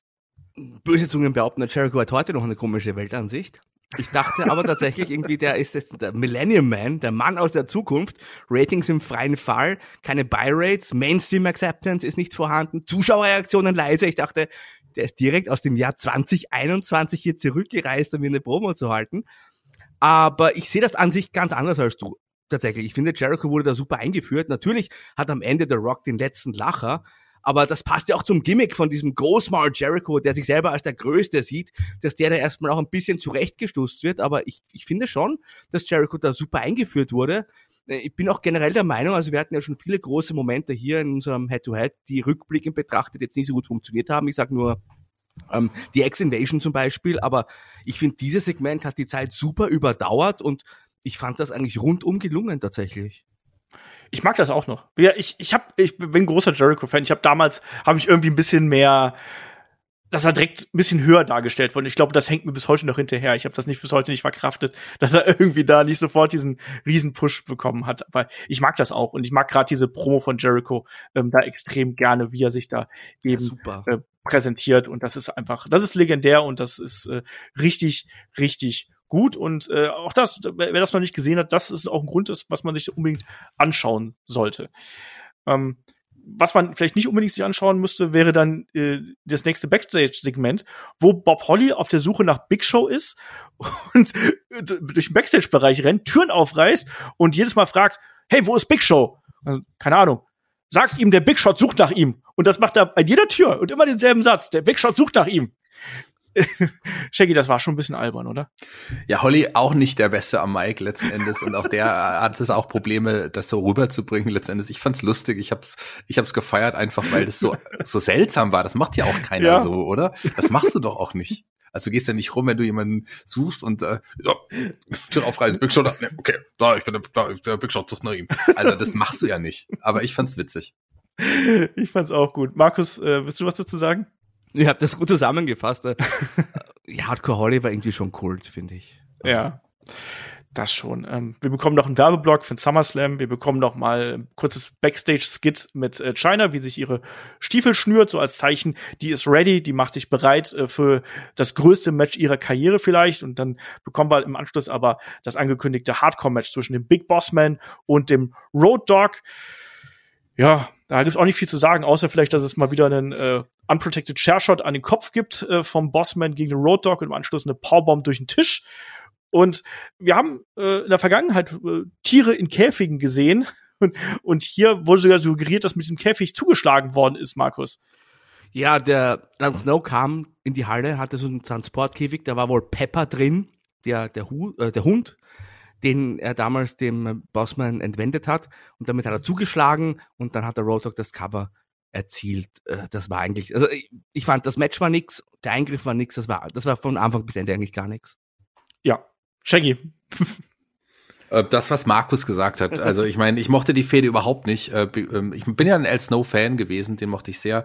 Aber lieber, wenn er mit Head zugeschlagen hat, wenn er hier mit einem ja, kleinen Hundekäfig zugeschlagen hat, dann war das nicht unbedingt meins. Die Geschichte der beiden äh, mündete ja auch in einem wirklich ja, seltsamen Match, das wissen wir ja alle, also da müssen wir nicht drüber reden. Ähm, aber Elsno mochte ich ganz gerne, aber die Geschichte überhaupt nicht. Du sprichst natürlich auf das Canal from Hell an. natürlich müssen wir darüber reden. Ich bin mir sehr sicher, dass es noch irgendwann in On a Pole kommt oder so. Naja, ich befürchte es. ja, ähm, ja, äh, wir machen weiter einfach. Das ist echt noch keine, keine gute Geschichte und wir wissen auch, dass Pepper hinterher zum Burger verbraten wird und all solche Sachen. Mm. Schwierig. Ähm, Backstage-Skit Big Show und äh, Rock machen sich ebenfalls bereit. Wir kriegen nochmal Werbung für stonecold.com. Ganz wichtig, geht bitte drauf. Und ähm, im nächsten Match ähm, haben wir dann äh, Big Show gegen The Rock und äh, anfangs The Rock relativ ähm, ja, flott dabei und durchaus mit, mit schnellen Aktionen und bringt Big Show hier in Probleme, aber Big Show kontert dann mit einer Flying Clothesline unter anderem, Bearhack sehen wir, einen Sideslam sehen wir. Ähm, ja, das geht auch so lange gut, bis dann äh, auch Holly also Bob Holly hier eingreift und äh, erstmal von Big Show vom Apron gewischt wird. Das gibt The Rock aber die Gelegenheit für einen Cheap Shot. Danach gibt es einen DDT, den äh, Big Show wunderbar durchrollt in die Mitte des Rings, so dass er wirklich auf den Millimeter genau passend parat liegt für den äh, People's Elbow. Das klappt aber nicht, weil dann greift Jericho noch ein. Es gibt dann eben ein großes Durcheinander und am Ende ist es dann auch Billy Gunn, der sich für seinen Arsch hier rächen möchte und The Rock den Jackhammer verpasst. Also, Markus, das ist jetzt auch, das Match an sich war da, es war okay für das, was es sein wollte, aber es ist vor allem auch wieder Zusammenführung von Fäden in erster Linie. Es war mir tatsächlich zu much zu diesem Zeitpunkt, was man da zusammengeführt hat. Also was ich aus diesem Match dann am Ende mitgenommen habe, war, dass wir die Musik von Mr. S gehört haben. Da haben wir auch ein wunderbares 2x4 mal gemacht, Jackie und ich, wo wir die, äh, die Lyrics uns angeschaut haben. 2x5 sogar. Äh, meine, 2x4 habe ich da geschrieben. Wir hatten, wir hatten sogar mehr Zeit genommen. Ja, muss ich gleich ausbessern hier mit Notizen. Ja, 2x5, wo wir diese Lyrics uns angeschaut haben. Aber ansonsten, also mir war das wirklich zu viel. Der eine und dann so viel, zu viele Geschichten mit dem Eingriff und mit dem Match. Also, und wer ist überhaupt jetzt der Big Shot? Ist der Rock der Big Shot? Ist Hardcore Holly der Big Shot? Ich habe das alles nicht verstanden tatsächlich. Das, vielleicht bin ich auch zu alt. Ja, diese Fehde Billy Gunn und The Rock war auch furchtbar. Wenn man ja, die war furchtbar, aber Billy Gunn hat auch nie wirklich als Single Wrestler funktioniert. Nee. Da hat man ja vieles probiert irgendwie. Man hat einiges in ihm gesehen, aber der hat nie wirklich funktioniert. Das ist der Tag Team Wrestler. Ähm, der, mehr mehr war es letzten Endes nicht. Obwohl ich auch ein paar Sachen wirklich mochte. Rockabilly fand ich schon ganz witzig, weil den Honky Tonk Man, da freut man sich ja schon, den immer wieder zu sehen. Vincent aber heute? Ich, der ist ja noch immer ja, teilweise aktiv. Ja, das ist verrückt eigentlich und sieht auch noch genauso aus wie damals. Also ähm, der hat sich auch da nicht so arg verändert, muss man ganz ehrlich sagen. Hm, was ich aber sagen will, ist, klar hat man sehr, sehr viel verwoben ineinander, aber ich bin ein großer Fan davon. Das ist ja etwas, was man heutzutage kaum noch macht, dass man so Fäden ineinander irgendwie wirklich äh, ineinander irgendwie strukturiert in, in, und die dann auch mehrere Facetten irgendwie zeigen. Das fand ich eigentlich ganz geil. Auch in The Walk, der ja auch tatsächlich mehrere Geschichten irgendwie parallel jetzt auch irgendwie laufen hatte. Das war, war schon cool, das macht schon Spaß. Aber dass es dann immer zu Eingriffen führt, das musste man auch nicht unbedingt sehen. Ich fand es ein bisschen schade, dass dann eben aus dieser Attacke von Jericho da nicht wirklich was geworden ist irgendwo. Wie gesagt, das hat ja ein bisschen gedauert, bis der da wirklich Fuß gefasst hat. Aber ähm, das war ja so ein bisschen so, so ein rauer Start auch für Chris Jericho. Und ansonsten, ja, Billy Gunn und The Rock beim SummerSlam hat The Rock natürlich dann gewonnen, auch das nicht überraschend irgendwo. Ähm, man hat hier versucht, Billy Gunn irgendwie auf äh, eine andere Ebene zu hieven. Das hat aber für mich auch eher schwierig gepasst, muss ich ganz ehrlich sagen. Naja, ähm, wollen wir erst den Raw Main Event machen oder erst den Nitro Main Event? Was meint ihr, Jungs? Machen wir Raw fertig, würde ich sagen, oder? Ja, okay. Shaggy? Ja, lass uns Raw fertig machen, denn ähm, da soll es ja auch noch Eingriffe geben. Also das ist typisch für die Show letzten Endes gewesen. Aber hat trotzdem Spaß gemacht. Genau, dann kommen wir hier Richtung äh, Main Event, weil äh, China macht sich schon mal auf den Weg in den Ring. Die ist also uns drei Schritte voraus. Im Main Event bekommen wir das Triple Threat Match zwischen China, Triple H und dem Undertaker. Den Anfang macht allerdings Jesse äh, Ventura, äh, der aber ja nicht irgendwie in offizieller Rolle hier unterwegs ist, sondern der gesellt sich äh, zum Kommentar. Und äh, ich weiß nicht, ob es euch aufgefallen ist, aber die Masse an Securities hier, an Special Securities, auch alle schön mit blauen Hemden, äh, Shaggy, die war schon auffällig, oder? Ja, das ist schon aufgefallen, weil die auch die nicht so unbedingt aussahen wie so Security. Also doch, wie typische Security schon, da sind die Rentner dabei, da sind auch so ein paar andere dabei, die nicht unbedingt so muskulös waren, aber die standen vor dem Publikum, also nicht im Publikum, wie man das so heute kennt, sondern da, wenn du Jesse Ventura da ist, als Gouverneur, da, der braucht dann auch äh, seine, seine Bodyguards. Also ähm, das kennt man ja heutzutage auch noch, wenn man sich mal mit Politikern trifft. Yes. Und dann äh, kommt China zum Ring. Ähm, Im Anschluss Shawn Michaels als Special Referee und Shawn Michaels tanzt erstmal äh, China an, so als kleiner Gag am Rande. Und ja, dann äh, Triple H, Undertaker und dann haben wir eben dieses Triple Threat. Und Markus äh, China ist ja hier wirklich so in der sehr großen Außenseiterrolle, oder? Weil die wird ja erstmal auch so ein bisschen, ich sag's mal so, von den, von den Herren der Zunft irgendwie hier so weggewischt, wie so eine lästige Fliege ja auch zu Beginn. Also das Match ist eigentlich Undertaker gegen Triple H. Ja, genau. Jer äh, Jericho sag ich schon. China hat hier keine große Rolle. Anfangs äh, generell Match selbst gespielt. Ah ja, im, im, bei den Zuschauern gab es ein Schild, da stand auf Die, Aaron, Die. Und da möchte ich schon wissen, wer ist Aaron? Und ich hoffe, es geht ihr heute gut. Also das ist schon ein bisschen heftig. Ähm, Jesse Ventura als Kommentator ist ja auch etwas, was wir, das haben wir eigentlich lange Jahre gesehen, also nicht wir, also vielleicht die Generation vor uns, hat das ja lange Jahre bei WWE gemacht und der hat so ein bisschen, hatte ich das Gefühl, ja, er, er hat ein bisschen gemeckert über das, was er im Ring sah, hat irgendwie auch gesagt, irgendwie, dass das Outfit von HBK, das ist scheiße, also ich werde eine traditionelle Ringuniform tragen, hat er gesagt. Und äh, tatsächlich war das Match selber so ein Einzelmatch, wo sich China lange rausgehalten hat, bis sie dann irgendwann mal so einen Tiefschlag ausgepackt hat gegen beide und daraufhin hat sie, glaube ich, den, den sanftesten Chokeslam vom Undertaker kassiert, den jemals irgendjemand kassiert hat. Also der Undertaker hat sie da quasi hingelegt. Ja, das ist mir auch aufgefallen, dass er wirklich so hat sie hochgehoben und dann im Runterfallen noch mal mit der anderen Hand abgestützt irgendwo. Ähm, das war schon ganz niedlich. Es gab vorher auch noch diesen, ähm, äh, hat sie ja so, so, so einen Top Rope Bump quasi nach draußen genommen, wo sie dann die ganze Zeit lang draußen gewesen ist, während sich Triple H und der Undertaker äh, draußen äh, gebrawlt haben und so. Ähm, es gab dann auch im Anschluss so ein kurzes Zeichen der Zusammenarbeit zwischen China und äh, Triple H. Das hat aber auch nicht allzu lange ge geholfen. Und dann gab es eben diesen angesprochenen Chokeslam. Triple H versucht da abzustauben. Dann, Shaggy, ist es aber so, wir haben angedeutet, es gibt auch wieder jede Menge Run-Ins. Austin ist zurück. Also der Betonblock hat ihn nicht aufgehalten. Auch der Weg zum Krankenhaus nicht, sondern er ist wieder da. Sah eigentlich auch ganz fit aus und äh, schnappt sich auch gleich einen Stuhl und sorgt hier für die Entscheidung. Ja, er kam zurück in die Halle und attackiert hat mit dem Stuhl, den er sich ja gerade auch backstage dann nochmal ergriffen und geholt hatte, wo er dann den einen Mitarbeiter vom Stuhl geworfen hat und schlug einfach dann auf Triple H äh, ähm, ein und ja, und das äh, sorgte dann auch für das Ende des Matches und dann auch dadurch, äh, er, er legte ja quasi dann ähm, China auf, auf äh, Triple H und äh, ja, das sorgte für das Ende und ja, sollte es dann den Main Event geben, äh, China gegen ihn, ja, er macht sich doch sehr einfach, oder? Als Champion. Ja, okay. eben. Also so macht das auch ein Face. Das haben wir ja schon ein paar Mal ja. rausgefunden. so, so macht man das. Ja, aber vor allem natürlich hier auch, dass China dann Hunter pinnt. Das ist natürlich dann auch noch so äh, Salz in die Wunden irgendwo. Aber so endet dann hier diese Ganz Ausgabe schnell, von. Oder?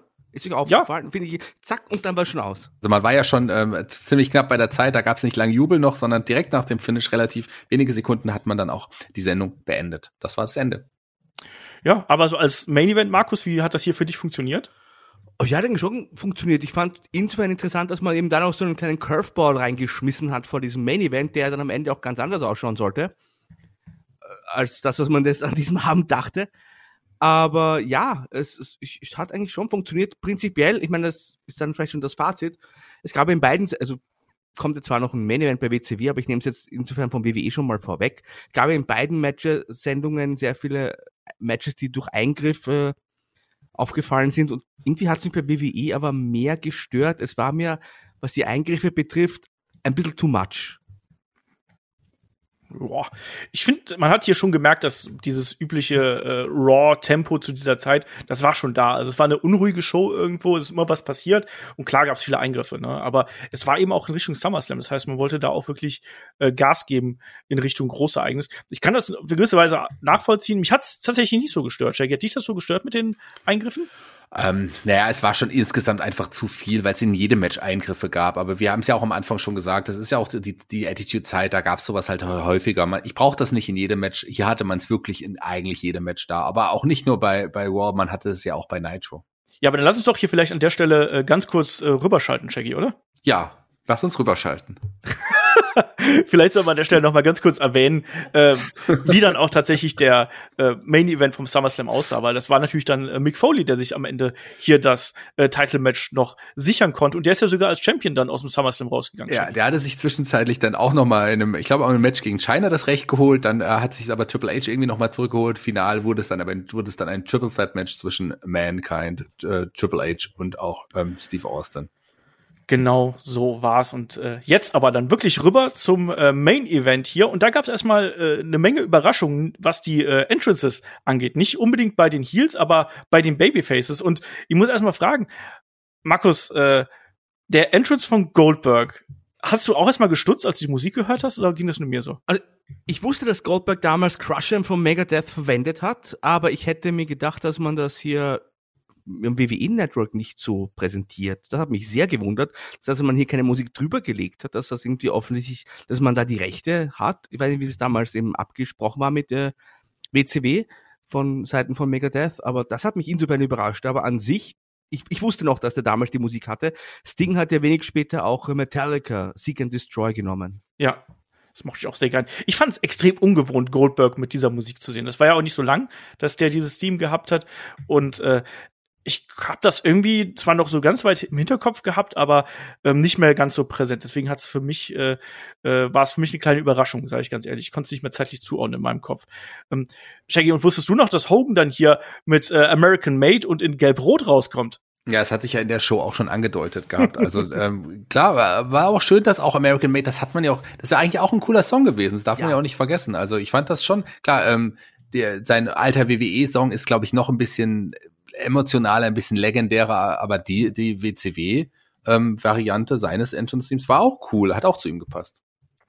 Yes, und er ist natürlich dann hier absolut im Babyface-Modus irgendwo und die, die Crowd frisst es auch auf, Markus, das muss man auch mal sagen. Die war hier komplett hinter Hogan und die hat die Aktionen, äh, die er dann auch am Anfang gezeigt hat, der hat ja komplett das gegnerische Team aufgemischt hier in kürzester Zeit, ähm, hat das ja genossen bis zum geht nicht mehr. Ja, also zum ersten Mal seit mehr als drei Jahren wieder Red and Yellow hat an diesem Abend super funktioniert, aber die Crowd war überhaupt den ganzen Abend hindurch wahnsinnig hot. Und da sind sie nochmal so richtig aus sich rausgegangen und ja, das hat auch wirklich sehr gut funktioniert zu dem Zeitpunkt.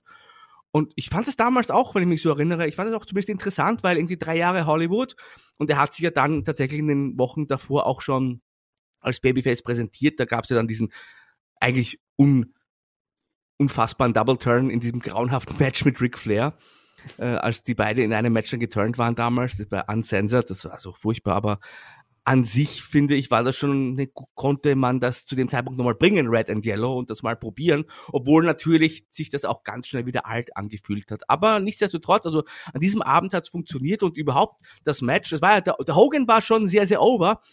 Ich habe aber tatsächlich das Gefühl, ich weiß nicht, vielleicht ging es auch nur mir so, ich finde, der Goldberg war sogar noch eine Spur beliebter ich fand, die waren alle over. Also wie gesagt, die sind ja da alle äh, bejubelt worden bis zum geht nicht mehr. Aber klar, Goldberg vielleicht noch so als als homegrown Talent irgendwie als homegrown Star vielleicht noch eine Spur drüber. Aber die Reaktionen waren waren eindeutig. Und ja, das Match an sich, ähm, da standen eben auch die die Babyfaces für mein, für mein Befürhalten zumindest sehr stark im Mittelpunkt, Shaggy. Äh, oder wie hast du es hier gesehen? Ja, auf jeden Fall hat, hat es sich ja auch so ein bisschen um sie gedreht und die, die Geschichten. Man muss ja auch sagen, man hat ja auch wirklich die drei äh, Top Babyfaces gehabt, die hier, die Freunde, die hier zusammen waren auf der einen Seite und Best auch, Friends. Ja, die Best Friends, die Best Friends. Die Umarmung hat nur noch gefehlt. Die, die Umarmung hat gefehlt. Und äh, auf der anderen Seite ja auch äh, mit Kevin Nash und, und Sid zwei große Stars und äh, Rick Steiner. Ja, es war so ein bisschen äh, das Ding irgendwo hier an der ganzen Geschichte. Ähm, Markus, der Matchverlauf eigentlich nicht so mega interessant, muss man sagen. Klar, am Anfang Hogan dominant, dann haben die Heels irgendwann äh, das Kommando übernommen und irgendwann wird's dann chaotisch zum Ende hin. Und auch da, äh, wir haben wir haben einen Exposed Turnbuckle gesehen, wir haben einen Ref Bump gesehen und Stuhlschläge und so weiter und so fort. Aber vor allem das Wichtige ist hier das Ende, wo dann ähm, Hogan ja erstmal ähm, Kevin Nash mit dem äh, Stuhl umnietet, der gerade eine äh, Powerbomb gegen Sting zeigen wollte. Dann gibt's einen Scorpion Deathlock und Kevin Nash ist dann ohnmächtig. Das heißt, ähm, die Stipulation ist dann hier, dass beide Karrieren bei Road Wild auf dem Spiel stehen. Und ja, das äh, ist dann schon äh, ein großes Ding, weil wie gesagt, das sind ja hier durchaus äh, große Namen. Also diese Star Power hier in dem Match ist schon beeindruckend zu dem Zeitpunkt.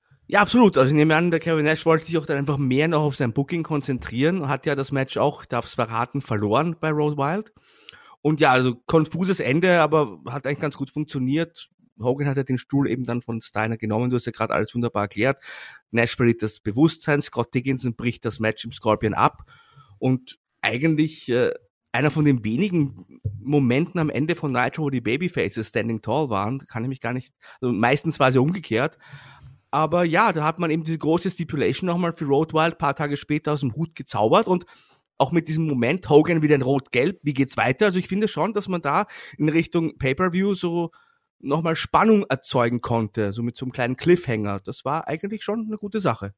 Ja, geht mir ganz ähnlich. Also ich weiß, dass also ich fand es jetzt in der Nachschau äh, fand ich es jetzt äh, in Ordnung. Ich weiß aber, dass ich das damals deutlich besser fand, dass mir es damals äh, gut gefallen hat und obwohl ich äh, Hogan und Nash damals überdrüssig auch schon so ein bisschen gewesen bin, hat mich das trotzdem noch mal gecatcht, auch eben mit dieser doppelten Karriere-Stipulation da im Hintergrund. Shaggy, wie war das bei dir und wie ist das bei dir? Ja, ich meine, erstmal der Moment, als Hogan in, in, in Rot-Gelb nochmal rauskam, war auch schon cool. Also das darf man auch nicht vergessen. Das hat mich damals auch schon gekickt gehabt und äh, ich fand äh, das gar nicht. Ich habe mich natürlich an diese Verbindung irgendwie äh, Sting, Goldberg und Hogan nicht mehr so erinnert, aber ich konnte mich an das Retirement-Match noch erinnern und Kevin Nash war ja dann auch für ein paar äh, Wochen retired äh, bevor, bevor er letzten Endes wiederkam, Ende 99 nochmal. Ähm, das war schon okay aufgebaut. Das finde ich, das, das, das konnte man auf jeden Fall so machen. Was mir aufgefallen ist übrigens, das haben wir noch gar nicht angesprochen, die Kommentatoren haben ein, zwei Mal und auch Sting einmal in der Show gesagt, this Sunday, aber Worldwide war ja diesmal an einem, an einem Samstag sogar yes. in dem Fall. Genau, das war ein, ein kleiner Fehler, der da einige unterlaufen ist. Also es war ja wirklich nur ganz wenige Tage davor. Oh, das war schon okay. Das Match selber, Hogan Nash, war nicht gut, aber so, ich fand, dieses Retirement hat dem Match nochmal eine gewisse Würze gegeben, wobei wir kennen Retirement-Matches im Wrestling. Yes, das äh, war ja in alle Richtungen. Jetzt jedes Retirement-Match oft sehr problematisch. Aber dann kommen wir hier mal zum Fazit, Markus. Äh, Raw gegen Nitro, äh, wie hast du hier diesen 9. August 1999 gesehen? Also aus heutiger Sicht äh, haben mir beide Shows eigentlich gut gefallen. Ich fand äh, Nitro überraschend gut, weil ich habe 99 äh, nicht so unterhaltsam in Erinnerung, auch diese Nash-Ära. Vielleicht eben aufgrund der Tatsache, die du gerade schon erwähnt hast, dass man einfach damals vielleicht der Gesichter schon überdrüssig war, der, der großen Main-Eventer, die man halt schon ewig gesehen hat. Aber jetzt aus heutiger Sicht mit einem frischen Blick, muss ich sagen, hat mir Nitro richtig gut gefallen. Raw war auch gut. Äh, die Promo von Jericho fand ich, wie gesagt, auch heutzutage noch wirklich gut. Und auch der Rest hat bei mir funktioniert. Äh, gut, äh, Jesse Ventura, da musste ich ein bisschen schmunzeln, aber war im, Endeffekt war auch völlig in Ordnung. Also es war tatsächlich, muss ich sagen, vielleicht, wenn ich beide Sendungen zusammennehme, eine der wirklich unterhaltsameren, unterhaltsameren Recherchen für diesen Podcast, weil meistens war ja eine Sendung nicht so gut und die andere war ganz gut oder beide waren nix, aber dass eigentlich beide völlig, völlig in Ordnung und gut waren, da kann ich mich selten erinnern und ich finde, das war an diesem Abend für mich jetzt absolut der Fall. Aber wie gesagt, das liegt vielleicht auch dran, dass ich diesen, diesen frischen Blick halt nochmal habe und jetzt nicht jede Woche Hogan und Sid und Goldberg und Nash sehe. Ich glaube, es liegt vor allem daran, dass ich es ja auch ausgesucht habe. Das kann man ja am Ende der Episode auch nochmal sagen, dass ich das erste Mal auch was aussuchen durfte. Und einige von uns haben sich ja auch in anderen Episoden von Head to Head auch schon besonders aufgeregt über die Qualität der Shows. Auch da möchte ich jetzt keinen direkt ansprechen. Aber wenn ich immer die Shows ausgesucht habe, da waren wir alle glücklich und sind zufrieden rausgegangen. Und, und ich glaube, so auch die Hörer. Ja, und vielleicht lassen wir auch mal die Hörer beim nächsten Mal einfach äh, abstimmen. Wir picken uns irgendwie drei Abende im Monday Night War raus und dann dürfen unsere Hörer mal entscheiden, was äh, wir dann besprechen. Was haltet ihr davon? Ähm, ja, es kommt drauf an, was ihr aussuchen. Ja, ja äh, ich auch, ja, aber ich, ja, ich, ich will es mal mit den Hörern nicht verscherzen. Bitte stimmt für was Schönes ab. ja, wir können ja, wir treffen eine kleine Vorauswahl und dann geben wir das. Jeder von äh, uns, genau, pass auf, jeder von uns steckt eine Sendung vor ja. Und da wird dann abgestimmt. Das ist doch eine super Idee. Oder? Das finde ich äh, sehr schön. Ich fand übrigens auch, dass das jetzt so in der Konstellation, das waren zwei unterhaltsame Wrestling-Shows. Mir war Nitro wie immer ein bisschen zu lang, da hätte einiges ja, wegfallen können. Allen voran Dennis Rodman und den Macho Man hätte ich überhaupt nicht gebraucht. Äh, und auch so ein paar kleinere Geschichten fand ich da ein bisschen fehl am Platz, aber insgesamt war das schon okay. Und Raw ist für mich wieder super schnell vergangen. Ich finde das unterhaltsam, ähm, die Art und Weise, wie man damals die Shows produziert hat. Klar, auch da nicht alles Gold, was glänzt, muss man hier ganz klar äh, so sagen. Aber ähm, die großen Stories und äh, dann eben auch der Weg Richtung SummerSlam, diese äh, Switches in der Number One Contendership, das mochte ich und das äh, habe ich auch jetzt heute wieder äh, gemerkt, dass mir das äh, gut gefallen hat.